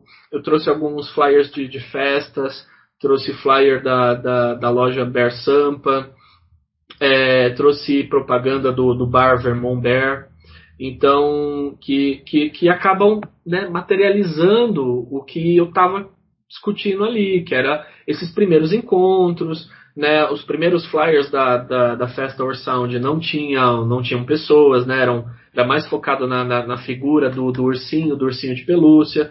Depois que foi ficando é, mais usando as ilustrações de homens grandes, grandes, gordos e musculosos. E depois usando é, modelos, mas também o enfoque é sempre o mesmo. O enfoque é sempre na barba e no peito peludo, né, é como símbolos dessa virilidade e propaganda dessa festa. O que, que a gente está vendendo? É isso, a gente está vendendo homens barbudos e peludos. Né, vem para cá, se você gosta deles, vem para cá. E efetivo, né? Bem efetivo essa, essa propaganda. Então, as minhas ilustrações são mais nesse sentido. Num, é, é, é para fonte, né, usar as, as imagens para poder trabalhar essas imagens, né, não apenas como, como meras ilustrações, assim, né. E o que, que é essa pastinha? Ele escreveu o roteiro, o Lucas falou da pastinha e, tipo, ah, na hora do episódio lá ele explica qual que é da pastinha. Eu confesso que eu não entendi também muito bem. Pode explicar mais, Lucas? Olha, eu confesso que eu não me recordo do porquê da pastinha agora. Realmente, tem a pastinha que você coloca um monte de fotos que você vai usar no, no, nos slides depois, no PowerPoint, quando você vai fazer uma semana de história. Né? Tem, e aí você acaba selecionando uma imagem ou outra, você tem uma exclusão. Mas sim, teve, teve uma seleção de, de fotos. Acho é. que a questão era mais, talvez mais nesse sentido, né? É, de tudo aquilo que você selecionou é, e, e, depois aquilo que entra aquilo que sai do, da versão final. Né? É, eu acho que a, a, seleção foi essa, tipo, não ficar com as imagens só mera ilustração. Queria trazer as imagens para também é, é, trabalhar o que, que eles estavam ali, né? O, o, o, conteúdo. Acho que essa foi uma. Ou então até mesmo ilustração, mas é, acho que nem tanto como. Bom, é uma ilustração, mas é para materializar a aquelas festas, materializar que isso aconteceu. Isso aqui é uma fonte histórica e eu tô aqui trazendo para você ver que isso realmente aconteceu e aqui está prova. Então, não apenas como é, é, por, por, isso, né? Como fonte histórica, não, não como uma mera ilustração. Excelente. Deixa eu aproveitar o ensejo, né? E aí eu vou te fazer duas perguntas, né? A primeira é, como foi a, a, importância de trazer os temas da comunidade para dentro da historiografia, tá? Né, pensando já uma coisa um pouco mais acadêmica, como é que foi trazer todas essas questões da comunidade para dentro da, do seu trabalho, para dentro da academia, né? e pedir para você falar um pouquinho sobre o conceito de moralidade frágil e o conceito do desejo. Certo. Bom, trazer esse tema para a academia, eu tive uma certa resistência de alguns colegas e professores assim no início de entender o que, que isso tinha a ver com história, mas que foi sendo respondido ao longo do processo da minha pesquisa, né? E foi isso, esse foi o percurso do, do, do pesquisador ali, do historiador. É, até mesmo foi uma questão para mim, foi um dilema para mim. Falar, poxa, realmente eu estou indo para psicologia, eu estou lendo autores da, da antropologia, da sociologia, mas eu estou fugindo um pouco da história, e agora? Será que era isso mesmo que eu, que eu queria fazer? É, é não, não, é isso mesmo. Não, eu estou fazendo um trabalho historiador. Metodologicamente, o que eu estou fazendo, de trazer as fontes, a forma como eu estou trabalhando essas fontes, é um trabalho de historiador. Isso eu fui entendendo ao longo do percurso e também é, é, e para poder responder essas pessoas que estavam me questionando, né? É, e porque realmente você pensa, nossa, o que, que esse grupo tem a ver com história? Quando eu vou, é aí quando eu começo a contar sobre a pesquisa, fala, nossa, vi, não tinha noção de que de, de quão interessante, quantos temas que a gente poderia trabalhar na história com relação a esse tema. Nossa, até me, poderia trabalhar outras coisas. Eu falei, é, pois é, algumas perguntas que, é, por exemplo, os ursos, o fato deles serem alguns carecas e barbudos eles são de direita? Eu falei, nossa, professor, eu nunca parei para pensar nisso. E aí foi um start, falei, poxa, vamos falar então do lado político dos ursos? Os ursos são políticos, é um grupo político, é um grupo é, partidário. E aí, poxa, já comecei a trabalhar sobre essa questão política dos ursos. E aí vai descobrir que na verdade não. Né? Não tem um movimento, não tem uma carteirinha, não tem uma. Né? As pessoas que, que, que fazem parte do movimento LGBTQIA+, são muito por conta, porque eles são antes gays do que ursos. Né, o, a, a, questão ursina não vem na frente da questão homossexual, no caso né, da, das pessoas que eu conheço que são ativistas políticos. É, e sobre a questão do conceito de moralidade frágil, de desejo, eu vou ficar devendo essa resposta, porque, bom, falar de moralidade, falar também sobre. poderia relacionar a questão da virilidade, que existe uma existe uma questão que é geracional entre os ursos. É, por exemplo, como eles lidam com é, uma pessoa afeminada, por exemplo.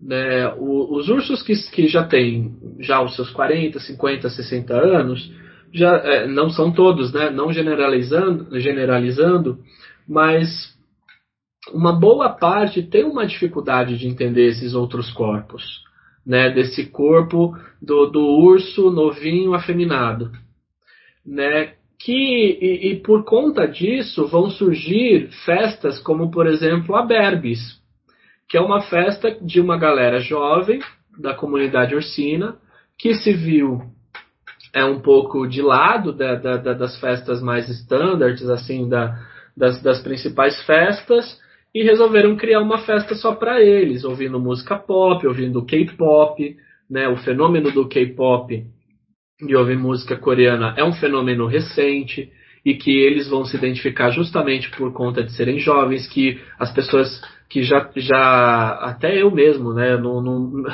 eu não sou jovem, eu não sou K-pop, né, a moça do marketing. É, é, então tem uma questão geracional aí, né?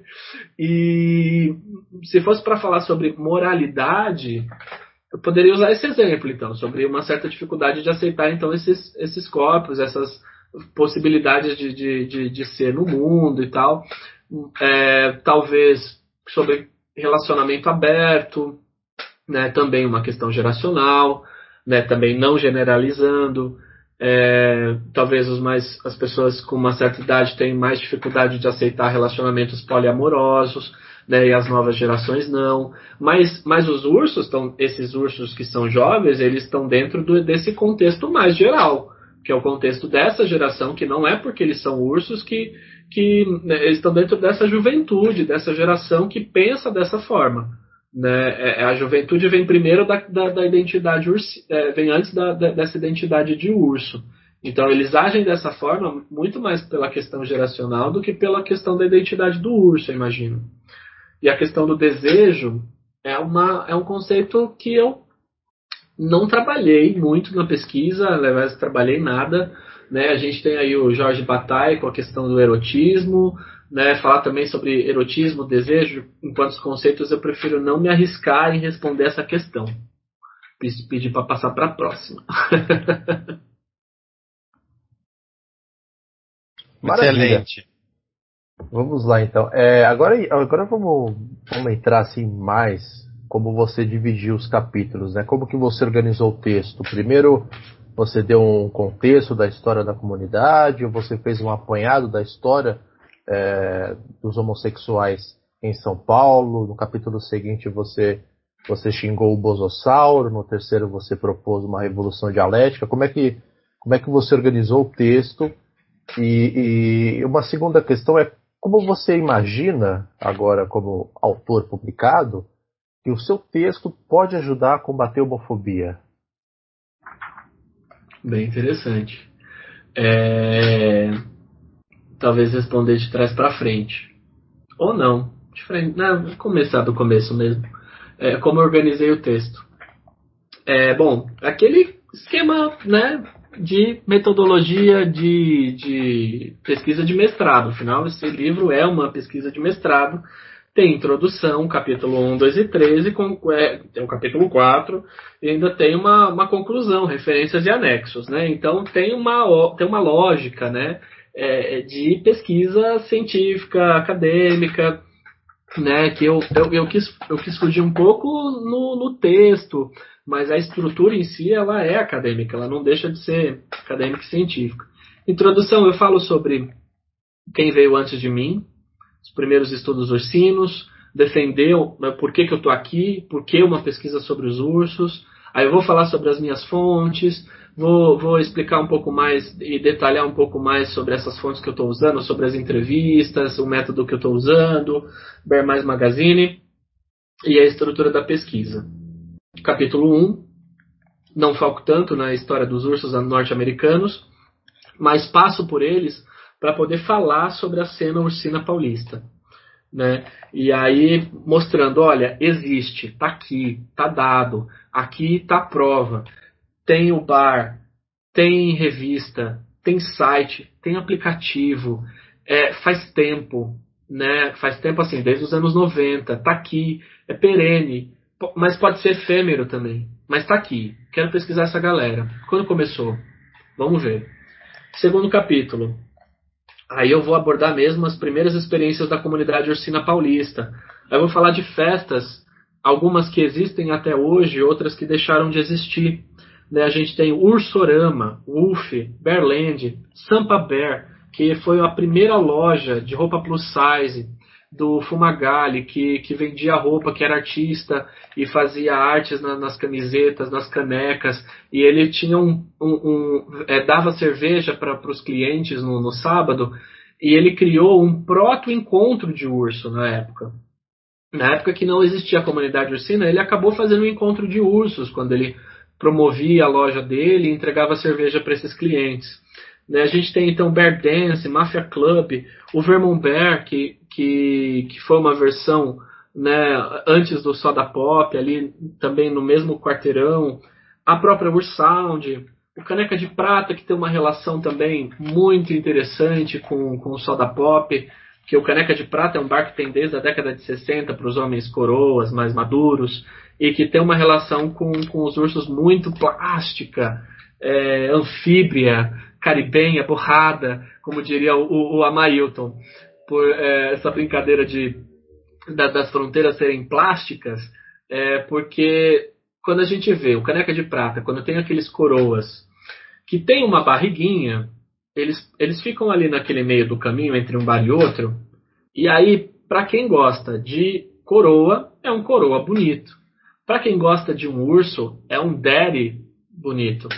É um daddy bear. Então eles podem ser lidos tanto quanto coroas para quem gosta de coroas, tanto para um daddy bear para quem gosta de urso.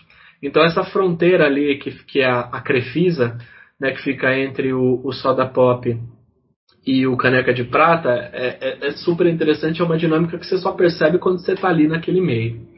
Terceiro capítulo, ursos filhotes caçadores, os corpos dos ursos, aí então eu vou focar na questão das taxonomias, os limites entre essas taxonomias, não é todo gordo que é urso, né? A questão racial, então falar sobre os black bears, falar sobre visibilidade, também sobre a ausência desses corpos dentro da comunidade, o corpo político do urso, que foi essa pergunta que me fizeram se os ursos são de direita, são de esquerda, me fiz essa, esse questionamento, então também está aí no terceiro capítulo.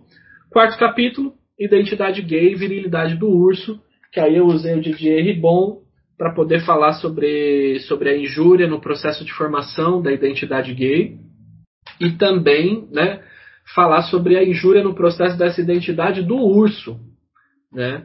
É, e aí eu fui percebendo algumas tendências de, de, sexualidade tardia, né, porque alguns homens gordos e mulheres gordas também passam é, durante a adolescência são vistos sempre como um amiguinho engraçado, né, um amiguinho que, que não é objeto de desejo. Ninguém, é, é, é, é ninguém quer beijar o amigo gordo. É, tem sempre o bullying, né, ah, o fedido, o esquisito, o engraçado, não como objeto de desejo. Né? Então acabam que os, as, as, pessoas que, que passam a adolescência, esses, esses adolescentes gordos, eles vão perder o bebê, eles vão ter sua primeira experiência né, de beijar na boca, de uma primeira experiência sexual, depois do, do, do, restante dos colegas. Isso vai ter um efeito também na formação dessa identidade dessas pessoas. É, e, e, que, e isso se acaba percebendo também nas entrevistas. E como que dá então essa formação dessa identidade? Como que dá a relação com a virilidade, a descoberta da própria homossexualidade, e também os outros limites, por exemplo, do bear e do leather, que é uma é, os leathers, né, a galera que usa couro, né, o BDSM, que está vinculado à história dos ursos desde a época da década de 70 no, no, nos Estados Unidos. É, aqui no Brasil vai ter, vai ter também uma relação, mas as origens são diferentes, o, o tempo de, de, é, que surgem esses movimentos são diferentes. É, o Leather já busca uma hiper virilidade, os ursos é uma masculinidade que não é hiper, né? É, a importância da barba e os lumber sexuais, né? A ursificação dos homens heterossexuais, esse movimento de ida e volta dos homens e quando os homens heterossexuais deixam a barba e o, e o, e o pelo crescer, eles viraram ursos ou não? Né? Qual que é o limite entre, entre essas relações? Enfim, assim como está é, estruturado a, a pesquisa e de que forma que isso pode é, ajudar as pessoas e ajudar com relação à homofobia.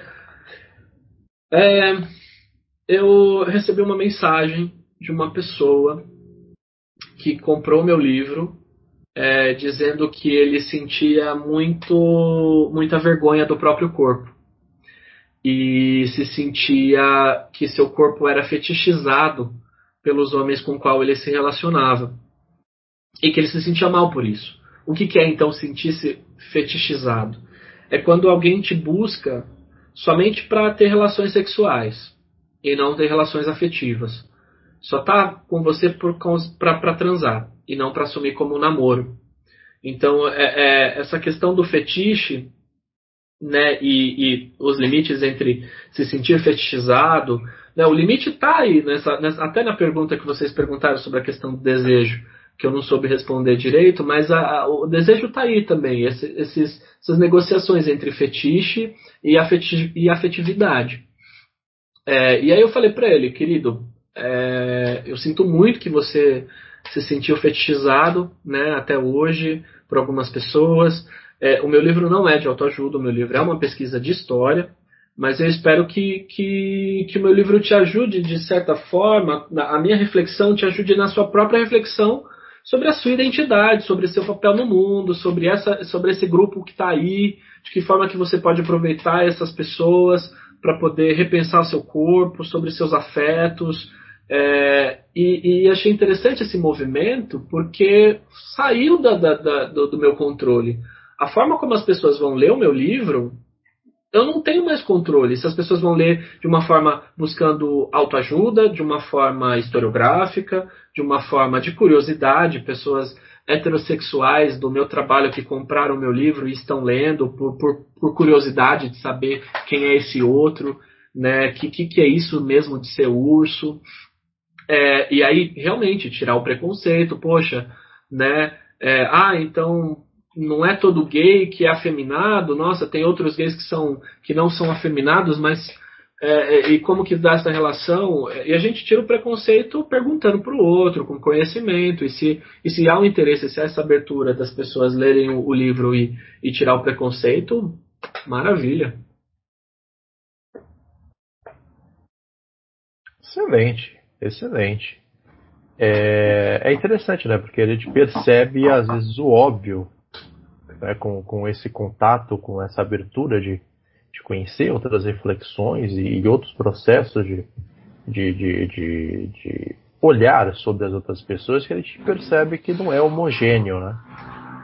Não é a comunidade LGBTQIA+.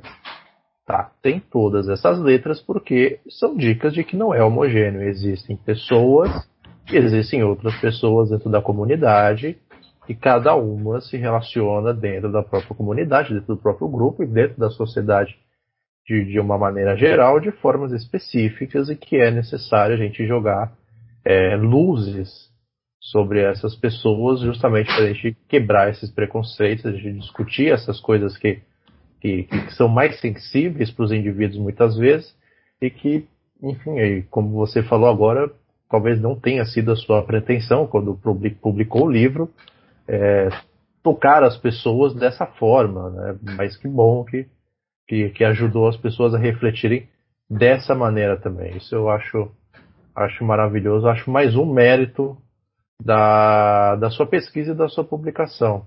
Sinceramente, acho, uma pesquisa de grandes méritos. E, enfim, fiquei curioso aqui a respeito de alguns capítulos que, que você foi falando. Ah, o urso é de direita ou de esquerda. Né? Isso, enfim, isso eu acho muito, muito interessante. É, agora vamos dar sequência aqui. É, aproveitando, já vou puxar uma terceira pergunta aqui. O Lucas, que, que me desculpe, mas ele fala bastante. Eu quero aproveitar hoje o espaço aqui. Você trabalha em um museu, você trabalha especificamente no MASP. Né? Então, para quem está ouvindo aqui, o Vini trabalha no MASP. A trajetória que a gente está conversando em off aí de, de seis anos já dentro do MASP. Então conhece bem a casa, tem ali a chave do MASP.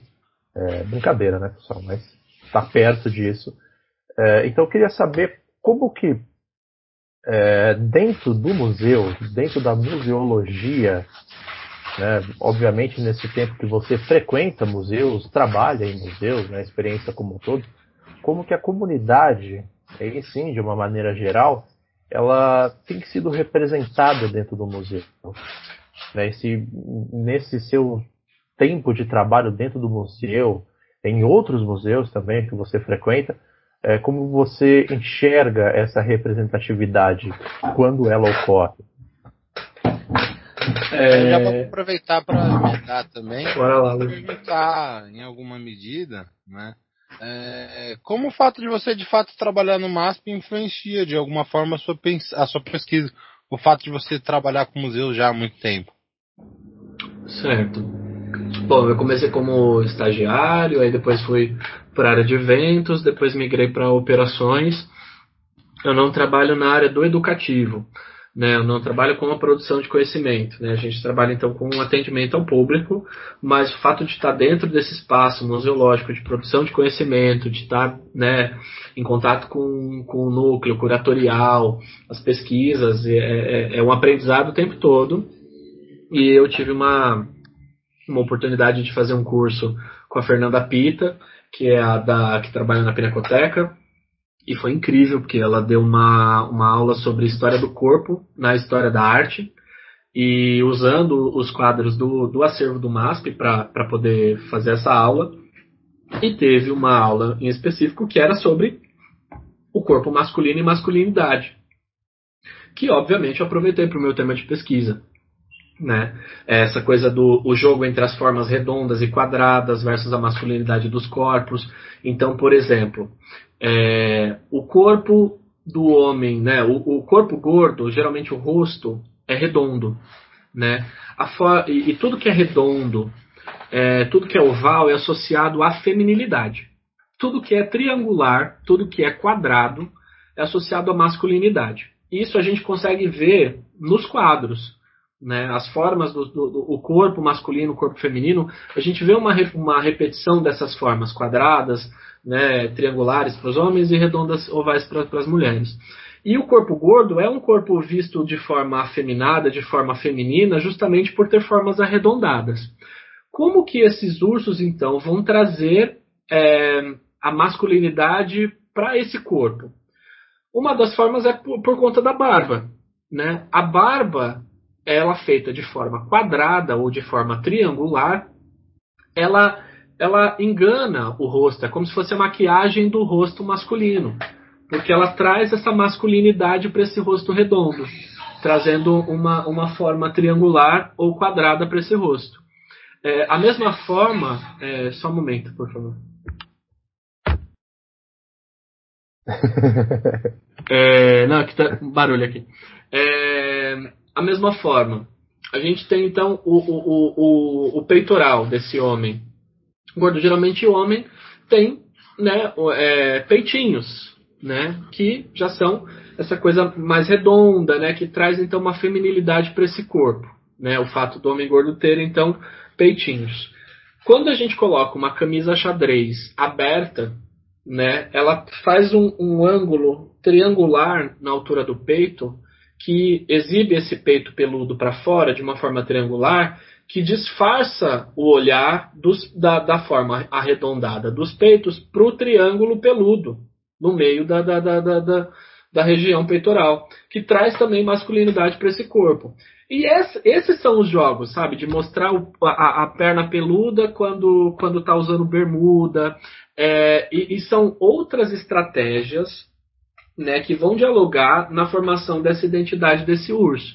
A risada é uma risada mais para fora, não é uma risada para dentro. Existe uma certa construção dessa masculinidade. E, e, e, e, esse olhar, obviamente, foi eu conseguir né, ter essa sensibilidade, despertar esse olhar por conta também de trabalhar no museu e ver essas coisas acontecendo nos quadros. Eu acho que os ursos, eles não estão ainda como tema de pesquisa e tema de exposição. Né?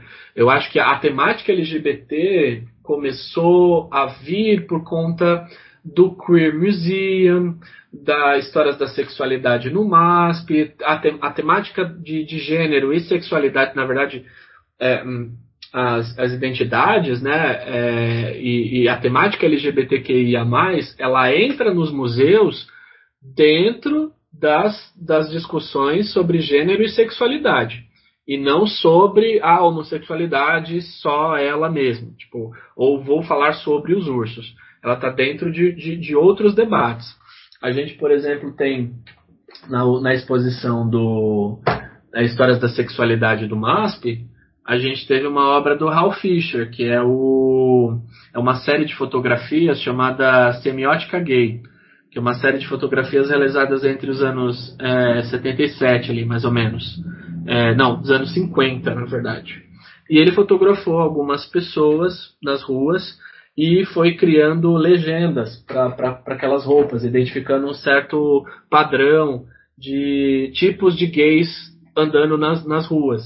E dentro desses, desses homens tem um Leatherman, né, Street Fashion Leather, né, um cara que é peludo, que é barbudo, tá usando uma jaqueta de couro, né, mas ele poderia ser um urso? Poderia, mas acho que não existia esse vocabulário ainda na época.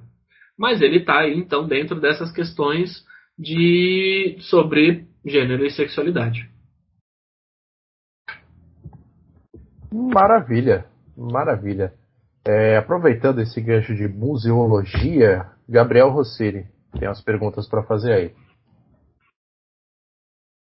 É, queria saber se é, se é uma preocupação maior hoje em dia, como isso é visto dentro da museologia sobre a questão LGBT. E você citou o Queer Museum, né? E que você, se você poderia falar um pouco mais sobre. Certo. É, é, é que meio suspeito, né? O fato de trabalhar no, no, no museu que está propondo esse tipo de debate dentro desse contexto que a gente está político. É, é, é, essa é, interessante essa pergunta do, do Queer Museum, né? A, a, a, primeiro é importante falar o que, que é o queer. Né? O queer é essa palavra que vem dos, dos, do, né, dos Estados Unidos, né? Usado para tipo bichinha, esquisito, ah, is queer. É sempre de uma forma pejorativa, mas que depois foi usado de uma, de uma forma é, foi, foi subver, né, subverteram o conceito do, do da palavra queer para uma coisa positiva depois entra no meio acadêmico, né, como estudos queer, né, estudos viados, estudos é, esquisitos dessas pessoas, né, desses outros corpos, outros, e, e vai crescer, né, não, não fica uma coisa só sobre a questão da sexualidade, e quando chega para o Brasil chega de uma forma meio gourmetizada também, né, essa coisa do, do queer justamente por ser por, ser, por vir dos Estados Unidos, por vir da Inglaterra, vir de um contexto acadêmico, universitário, chega de uma forma mais requinte, assim, Judith Butler, uma coisa mais é, cabeça. É, e que e, e sai um pouco dessa, dessa ideia das ruas, né? Que é quando é, é, essa subversão vem, vem das ruas e não é, a academia compra essa ideia e, e, continua. E quando os museus assumem essa ideia, qual que é o papel do museu então de dizer o que, que é o queer, o que, que é o, o que, que é válido, o que não é? O museu ele tem um papel institucional muito forte. É inegável o papel do, do museu de dizer o que, que é arte, o que não é, e até mesmo de questionar essas, essas artes. Então essas propostas de exposições, de trazer outras vozes né, de trazer outros artistas, foi essa, são eu entendo que são essas as, as tentativas e, é, e acertos com certeza de com essas exposições como por exemplo o Queer Museum de trazer artistas que que, que não são é, tão que, tem, que não tem esse prestígio de trazer essas outras vozes para poder dialogar sobre o que, que é corpo, o que, que é história da arte, o que, que é arte e outros debates. Claro que essa exposição que teve lá na, em Porto Alegre em 2017 teve artistas consagrados também e foi criticado por isso porque ela não foi totalmente queer, não foi totalmente é, subversiva, não foi totalmente. É, é ela também colocou Lígia Cla é, colocou é, Adriana Varejão, colocou outros nomes que, que são, são mais conhecidos ali, ali no meio, né? É, mas é, é engraçado porque foi a exposição que poucas pessoas viram ali, né, na, na, em Porto Alegre, mas foi super comentada, né, por conta da questão do movimento né, Brasil Livre, né, o MBL fizeram ameaças, agrediram verbalmente, quase fisicamente os, os trabalhadores na, na, exposição, né, a acusação de incitar a zoofilia, pedofilia, pornografia, ser uma blasfêmia, e pelo fato dessa exposição estar dentro do espaço Santander, né, o banco achou melhor fechar a exposição antes do prazo, para não estar vinculado às polêmicas. Né, aí depois também os argumentos né, já vão, vão sendo outros, né, acusar a exposição de usar dinheiro público da Lei Rouanet para fazer esse tipo de arte, que esse tipo de arte não deveria estar usando dinheiro público né, para poder incitar nada, como se eles pudessem julgar qual arte pode e qual arte não pode ser visto ou criado, né, como se eles fossem a, né, pudessem ter o, o, o poder da escolha da, e tirar a nossa liberdade do, do que, que a gente quer ver, o que, que a gente quer produzir. Na verdade, eu acho todo esse movimento aí como uma. E, sempre quando os movimentos conservadores querem levantar uma cortina de fumaça, eles atacam a cultura. Atacar a cultura é de praxe, assim, e aí, como diz o Ricardo Salles, e passando a boiada, né? Vão atacando as artes, é sempre uma forma estratégica para esse, esses grupos conservadores. E aí esse efeito, né? Hoje a gente está com esse desmonte da Lei Rouanet, por conta justamente desses movimentos conservadores e, e, políticos que estão no poder atualmente, dificultando o acesso a financiamentos em isenção fiscal de uma forma assim tremenda, tipo, de peças de teatro, de museus sendo prejudicados justamente por, por, por falta desse, desse dinheiro e por falta dos, das, da, do, da isenção fiscal, enfim, para as empresas poderem investir em arte no país. E essa exposição que, que começou lá e que foi fechada no, em Porto Alegre foi para o Rio de Janeiro, e mas foi vetada pelo prefeito Crivella, né? Falou, não, vocês não vão fazer isso no Museu de Arte do, do, do Rio, mas felizmente teve um, um, financiamento coletivo que possibilitou essa exposição ser inaugurada no Parque Lage. E aí é, é teve um efeito contrário, porque se você quer censurar, Aí que as pessoas vão querer saber, mas que exposição é essa que, tão, que, que não estão querendo deixar a gente ver? Aí as filas para essa exposição no Rio de Janeiro já foram quilométricas, teve um puta sucesso da exposição, né? Mas aí sempre também tentando os movimentos contrários, assim, né? O Malafaia querendo que, que fosse proibido para menores de 18 anos, Aí vem o Ministério Público orientando para que a exposição não fosse né, recomendada para menores de 14, desacompanhado dos pais, é sempre uma briga. E aí, somando isso, a gente teve o caso aqui em São Paulo, também no ano de 2017, no MAN, né, o Museu de Arte Moderna, o caso da performance do artista do Wagner Schwartz, né, o Labette, né, o bicho, fazendo referência à obra da Ligia Clark, que é lá dos anos 60, que você poderia manipular as esculturas, né? E aí a, a leitura dele seria que você pudesse manipular também o corpo do artista, e aí tem toda uma discussão, tipo, de quem manipula quem, né, os limites, enfim. Inclusive, para quem quiser é, ver essa obra, tá lá no MASP, tá no acervo do MASP, é, mas infelizmente não, a gente não pode manipular essa obra, porque ela tá lá numa redoma de vidro. Mas enfim, aí teve a participação da, da criança, que estava lá acompanhada dos pais, né? Mas aí foi lida com malícia pelo movimento conservador, como se fosse novamente incitando a pedofilia. E aí, para piorar, aqueles tananana, aquele meme né, do, do cara que vai tananã, No mesmo ano, 2017, final de 2017, começo dos anos de, é, 2018, o MASP faz a exposição Histórias da Sexualidade. Então imagina, a gente teve então o Queer Museum, fechando antes do tempo, teve a performance do Wagner Schwartz, lá no MAN, e a gente tem a abertura então da exposição História da Sexualidade no MASP. Tudo, tudo no mesmo tempo agora, assim, tudo no mesmo ano. Um movimento assim conservador se levantando que fez as pessoas protestarem a favor da exposição no dia da abertura da exposição.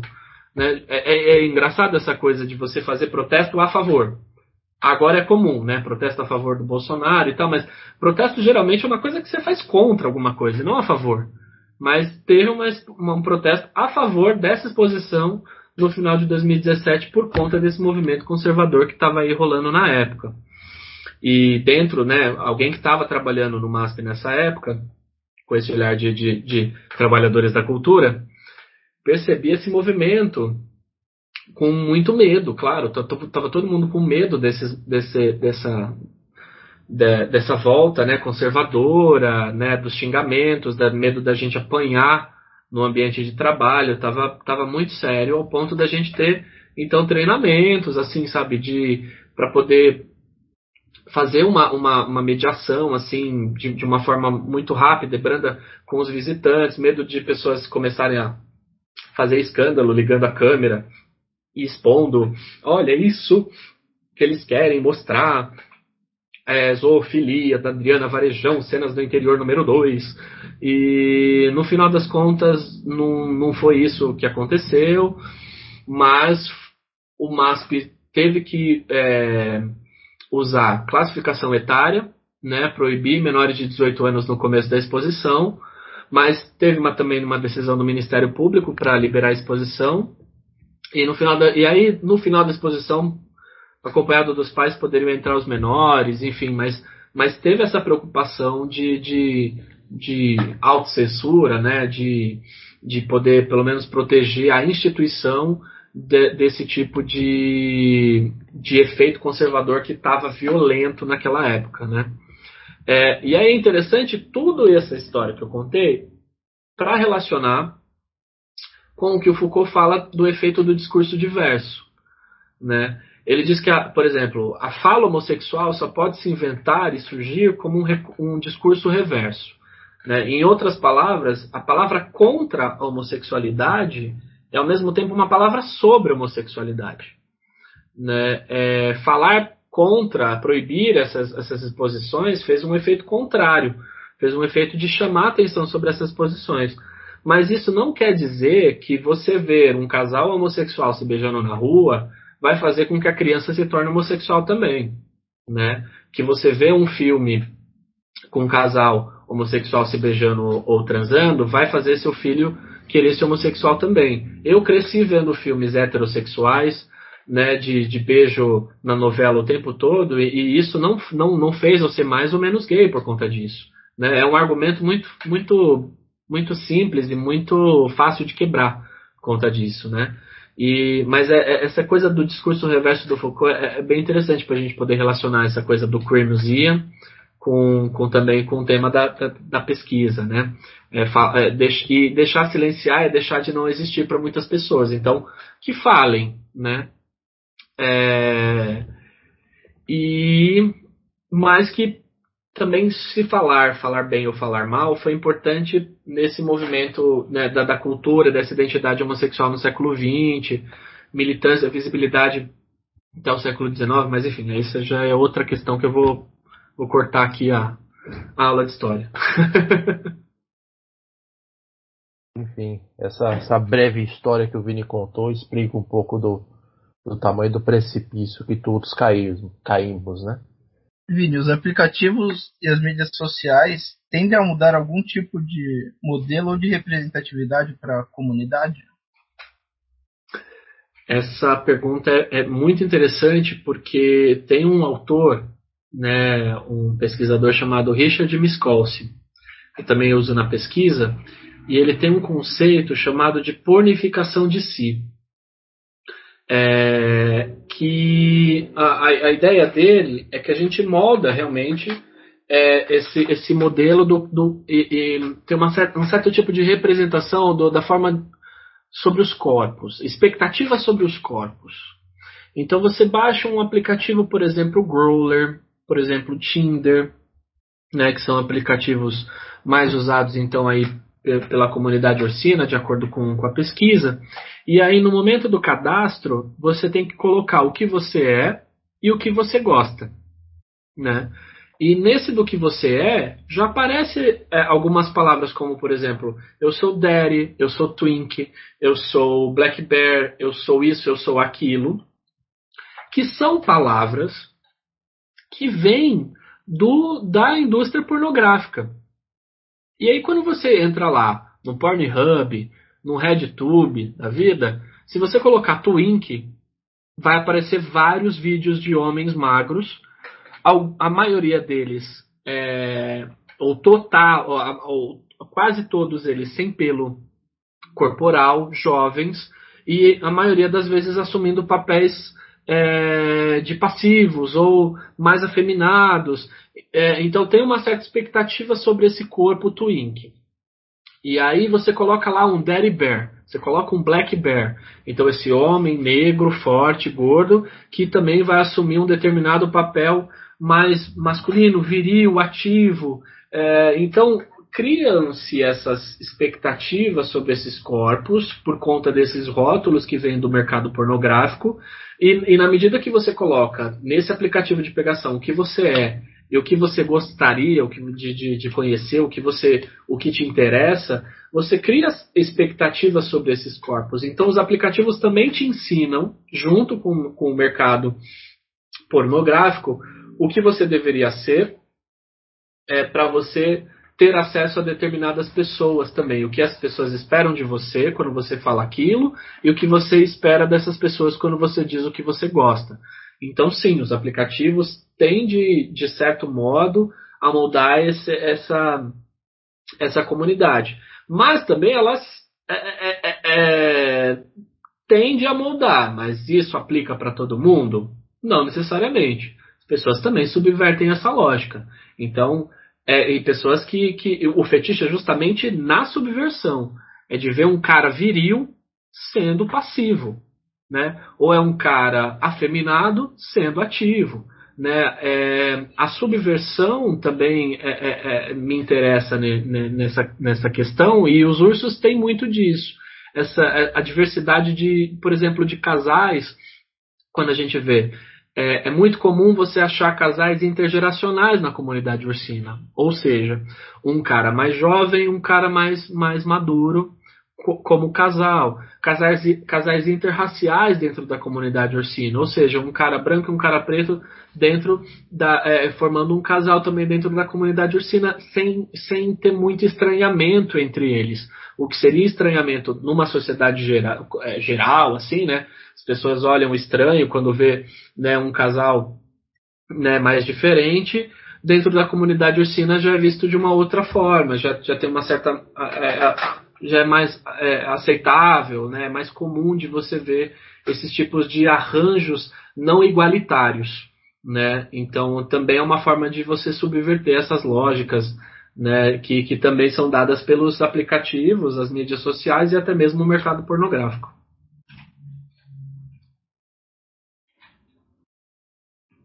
Excelente. É, agora chegamos na última questão de hoje. Essa conversa aqui que poxa, está sendo maravilhosa para todos nós aqui. Espero que para você, caríssimo ouvinte, também esteja sendo. É, preparado, Vinícius? Bora lá. Tá certo, então vamos lá.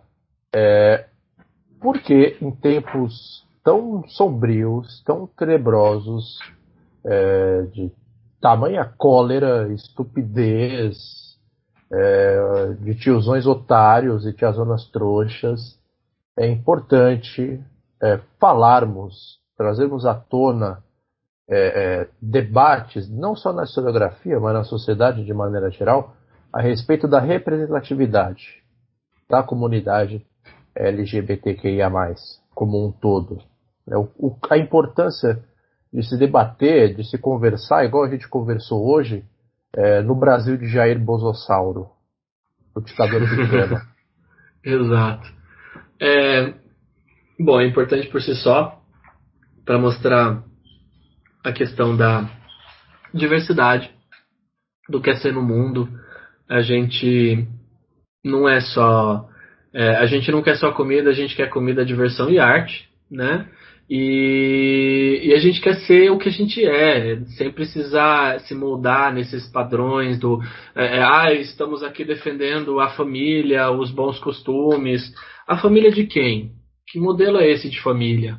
Né? Se muita gente que. Eu imagino que muita gente que estava lá no 7 de setembro defendendo a família, a moral e os bons costumes. Muitas mulheres são divorciadas, muitos homens têm amantes é, tem filhos fora do relacionamento. Que família é essa que vocês estão defendendo? Ué, mas e aí? A mãe solo também não é família? E o filho que foi criado pela avó também não é família? Por que, que umas são mais legítimas do que as outras? É, então, por que, que essas pessoas podem criar filhos e casais homoafetivos não podem criar seus filhos? Por que, que é, é, é uns são mais legais do que os outros? é, são, são questões tão. E né, fugir, né, usar esse recurso da religião é, como, como base, então, para esses argumentos, é uma coisa tão. já está tão cansativo, né, tanto saco cheio, assim, até mesmo para os que são verdadeiramente evangélicos. Né? Quando eu digo verdadeiramente evangélicos, eu digo que as pessoas que seguem realmente é, é, é a questão da, da, da, da fé né? E não essas pessoas que estão atrás de, de dinheiro, de poder, como por exemplo esses pastores da, da, da televisivos. Né? A gente tem uma, uma, uma também uma linha de, de pastores evangélicos, como aquele que, que fez participação no disco do, do MC, eu esqueci o nome dele agora, não sei se vocês podem me ajudar. Vai falando que eu vou dar o Google aqui. Putz, eu tô tentando lembrar, eu sei quem é. O Henrique Vieira? Isso. É, é o Henrique Vieira? Isso, é esse mesmo. Exatamente. Poxa, pastor Henrique Vieira. Cara, que exemplo de, de, de evangélico, né? Que a gente pode Sim, ter. ele teve no filme do Marighella também, que ficou maravilhoso. Exato. Poxa, o padre Lancelotti, sabe? Que exemplo exemplos gostosos e bons assim de, de, de, amor de Cristo que a gente pode de usar, sabe? Não não é, não são todos os evangélicos que são esses pastores televisivos que estão enlouquecidos na busca de poder e de que estão vendendo prosperidade, que estão vendendo é, é, essas, essas ideias de, de família, né, esse agronegócio que também, né, tá, tá, tá, tá tudo. Eu, eu tô cansado um pouco dessas caixinhas também, né? Então, se você é de direita, você tem que ser necessariamente evangélico, ouvir música é, sertaneja, votar no Bolsonaro. Tem umas caixinhas que as pessoas também vão entrando assim que são perigosíssimas, né? Tanto para a direita quanto para a esquerda também, né? Ah, então você é de esquerda, você tem que ser a favor disso, você tem que ouvir determinada música, você tem que gostar de determinada coisa, você não pode falar mal de determinado autor. É, eu sempre fico um pouco incomodado assim com, com essas caixinhas muito, muito definidas, assim, tanto para a direita quanto para a esquerda. Não acredito em terceira via também, acho que a terceira via é uma falácia. É essa coisa de neutralidade, é, a única coisa neutra é shampoo Johnson Johnson, mas, é, mas a gente sempre tem que estar atento, né? Atento, atento e forte, né? A gente vai manter é, é, e, e, crítico, né? Acho que o pensamento crítico, ler, não adianta nada se falar, ah, eu sou contra ah, o feminismo, ah, eu sou contra é, tal coisa. Tá, mas você foi ler atrás, você foi correr atrás, você foi ouvir, você foi ler, tipo, não basta apenas você falar eu sou contra porque eu não gosto. Não, eu não gosto porque eu li, discordo de tal coisa, acho que isso aqui poderia ser melhor, acho que né? Acho que faltou uma certa leitura aqui de um outro lado, acho que faltou uma certa perspectiva aqui, nananá, mas, mas o debate, sabe? Essa coisa do, do não gosto porque e, e esvaziado de, de debate, esvaziado de conteúdo me cansa. E às vezes eu prefiro, tipo, ai, tá bom, deixa a pessoa falar, apenas concordo e, e deixo as coisas é, acontecerem. Mas eu acho que a minha pesquisa está aí para preencher né, uma, uma, uma lacuna que não existia, né, de, desses, dessas pessoas que, apesar de não ter uma importância, um peso político muito grande, né, eu uso essa metáfora, que os ursos estão nas suas cavernas hibernando. Mas quando eles acordarem, eles têm um potencial muito grande de chacoalhar o sistema, assim.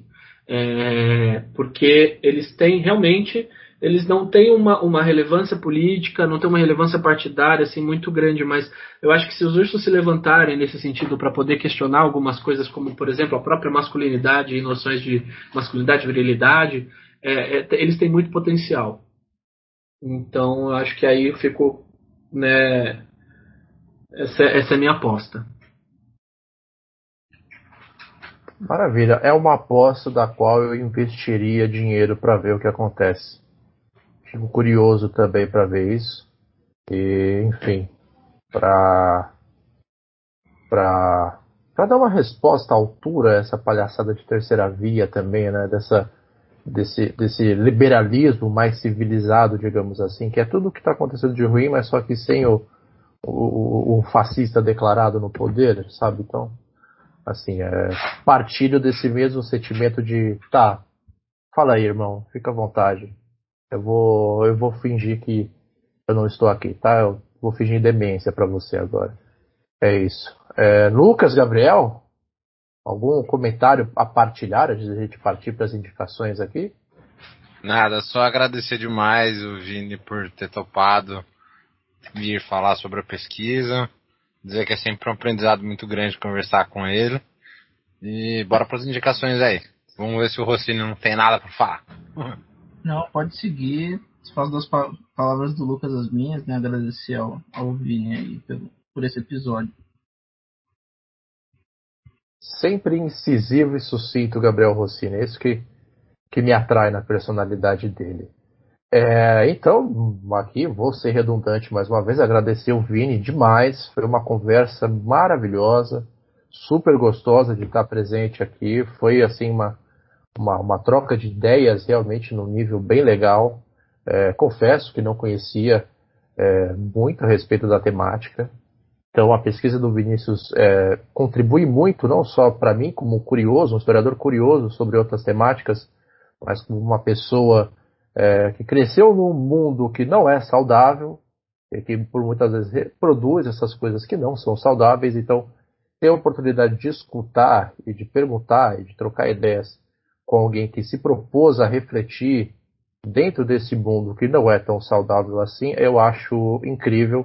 Agradeço o Vinícius enormemente. Espero que ele tenha curtido participar aqui do, do resenha, tanto quanto a gente curtiu receber ele aqui carinhosamente. Espero que o ouvinte também tenha, tenha gostado muito dessa conversa. É, fica aqui já aberto o convite para futuras e numerosas participações é, potencialmente revolucionárias e perigosas do resenha histórica, tá, Vini? Então, ah, sinta-se em casa desse dia em diante.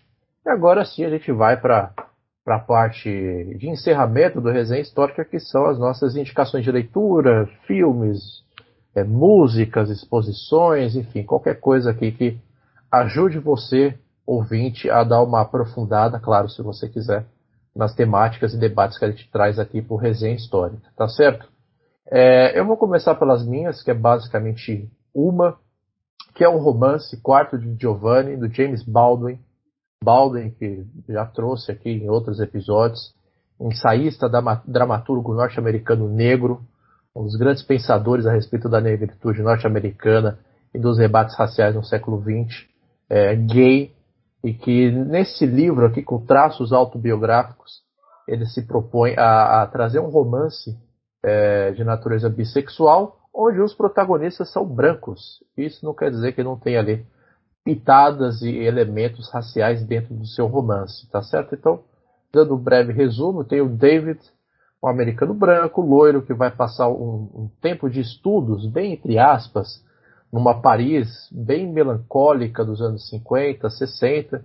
É o mesmo período que o Baldwin também passa em Paris, e onde ali ele acaba é, conhecendo a sua namorada, ele tem um relacionamento com ela e, enfim, ela vai viajar para Barcelona porque ela precisa pensar na vida. E nesse meio tempo ele conhece um, um belo e charmoso garçom italiano chamado Giovanni e ali eles começam a viver um, um romance de descobrimento também, de muito questionamento é, interno e a respeito da sexualidade dos dois. Então é, é uma obra muito, muito interessante nesse sentido. Discute muito a relação, vai de encontro um pouco do que, do que o Vini falou aqui hoje a respeito do fetiche, de usar o corpo da pessoa ali simplesmente por usar, não tem uma negação afetiva realmente muito forte. Enfim, já falei demais da obra, não vou dar spoilers. Vale muito a pena. Baldwin é um cara que escreve de uma forma é, super gostosa de ler e super instigante.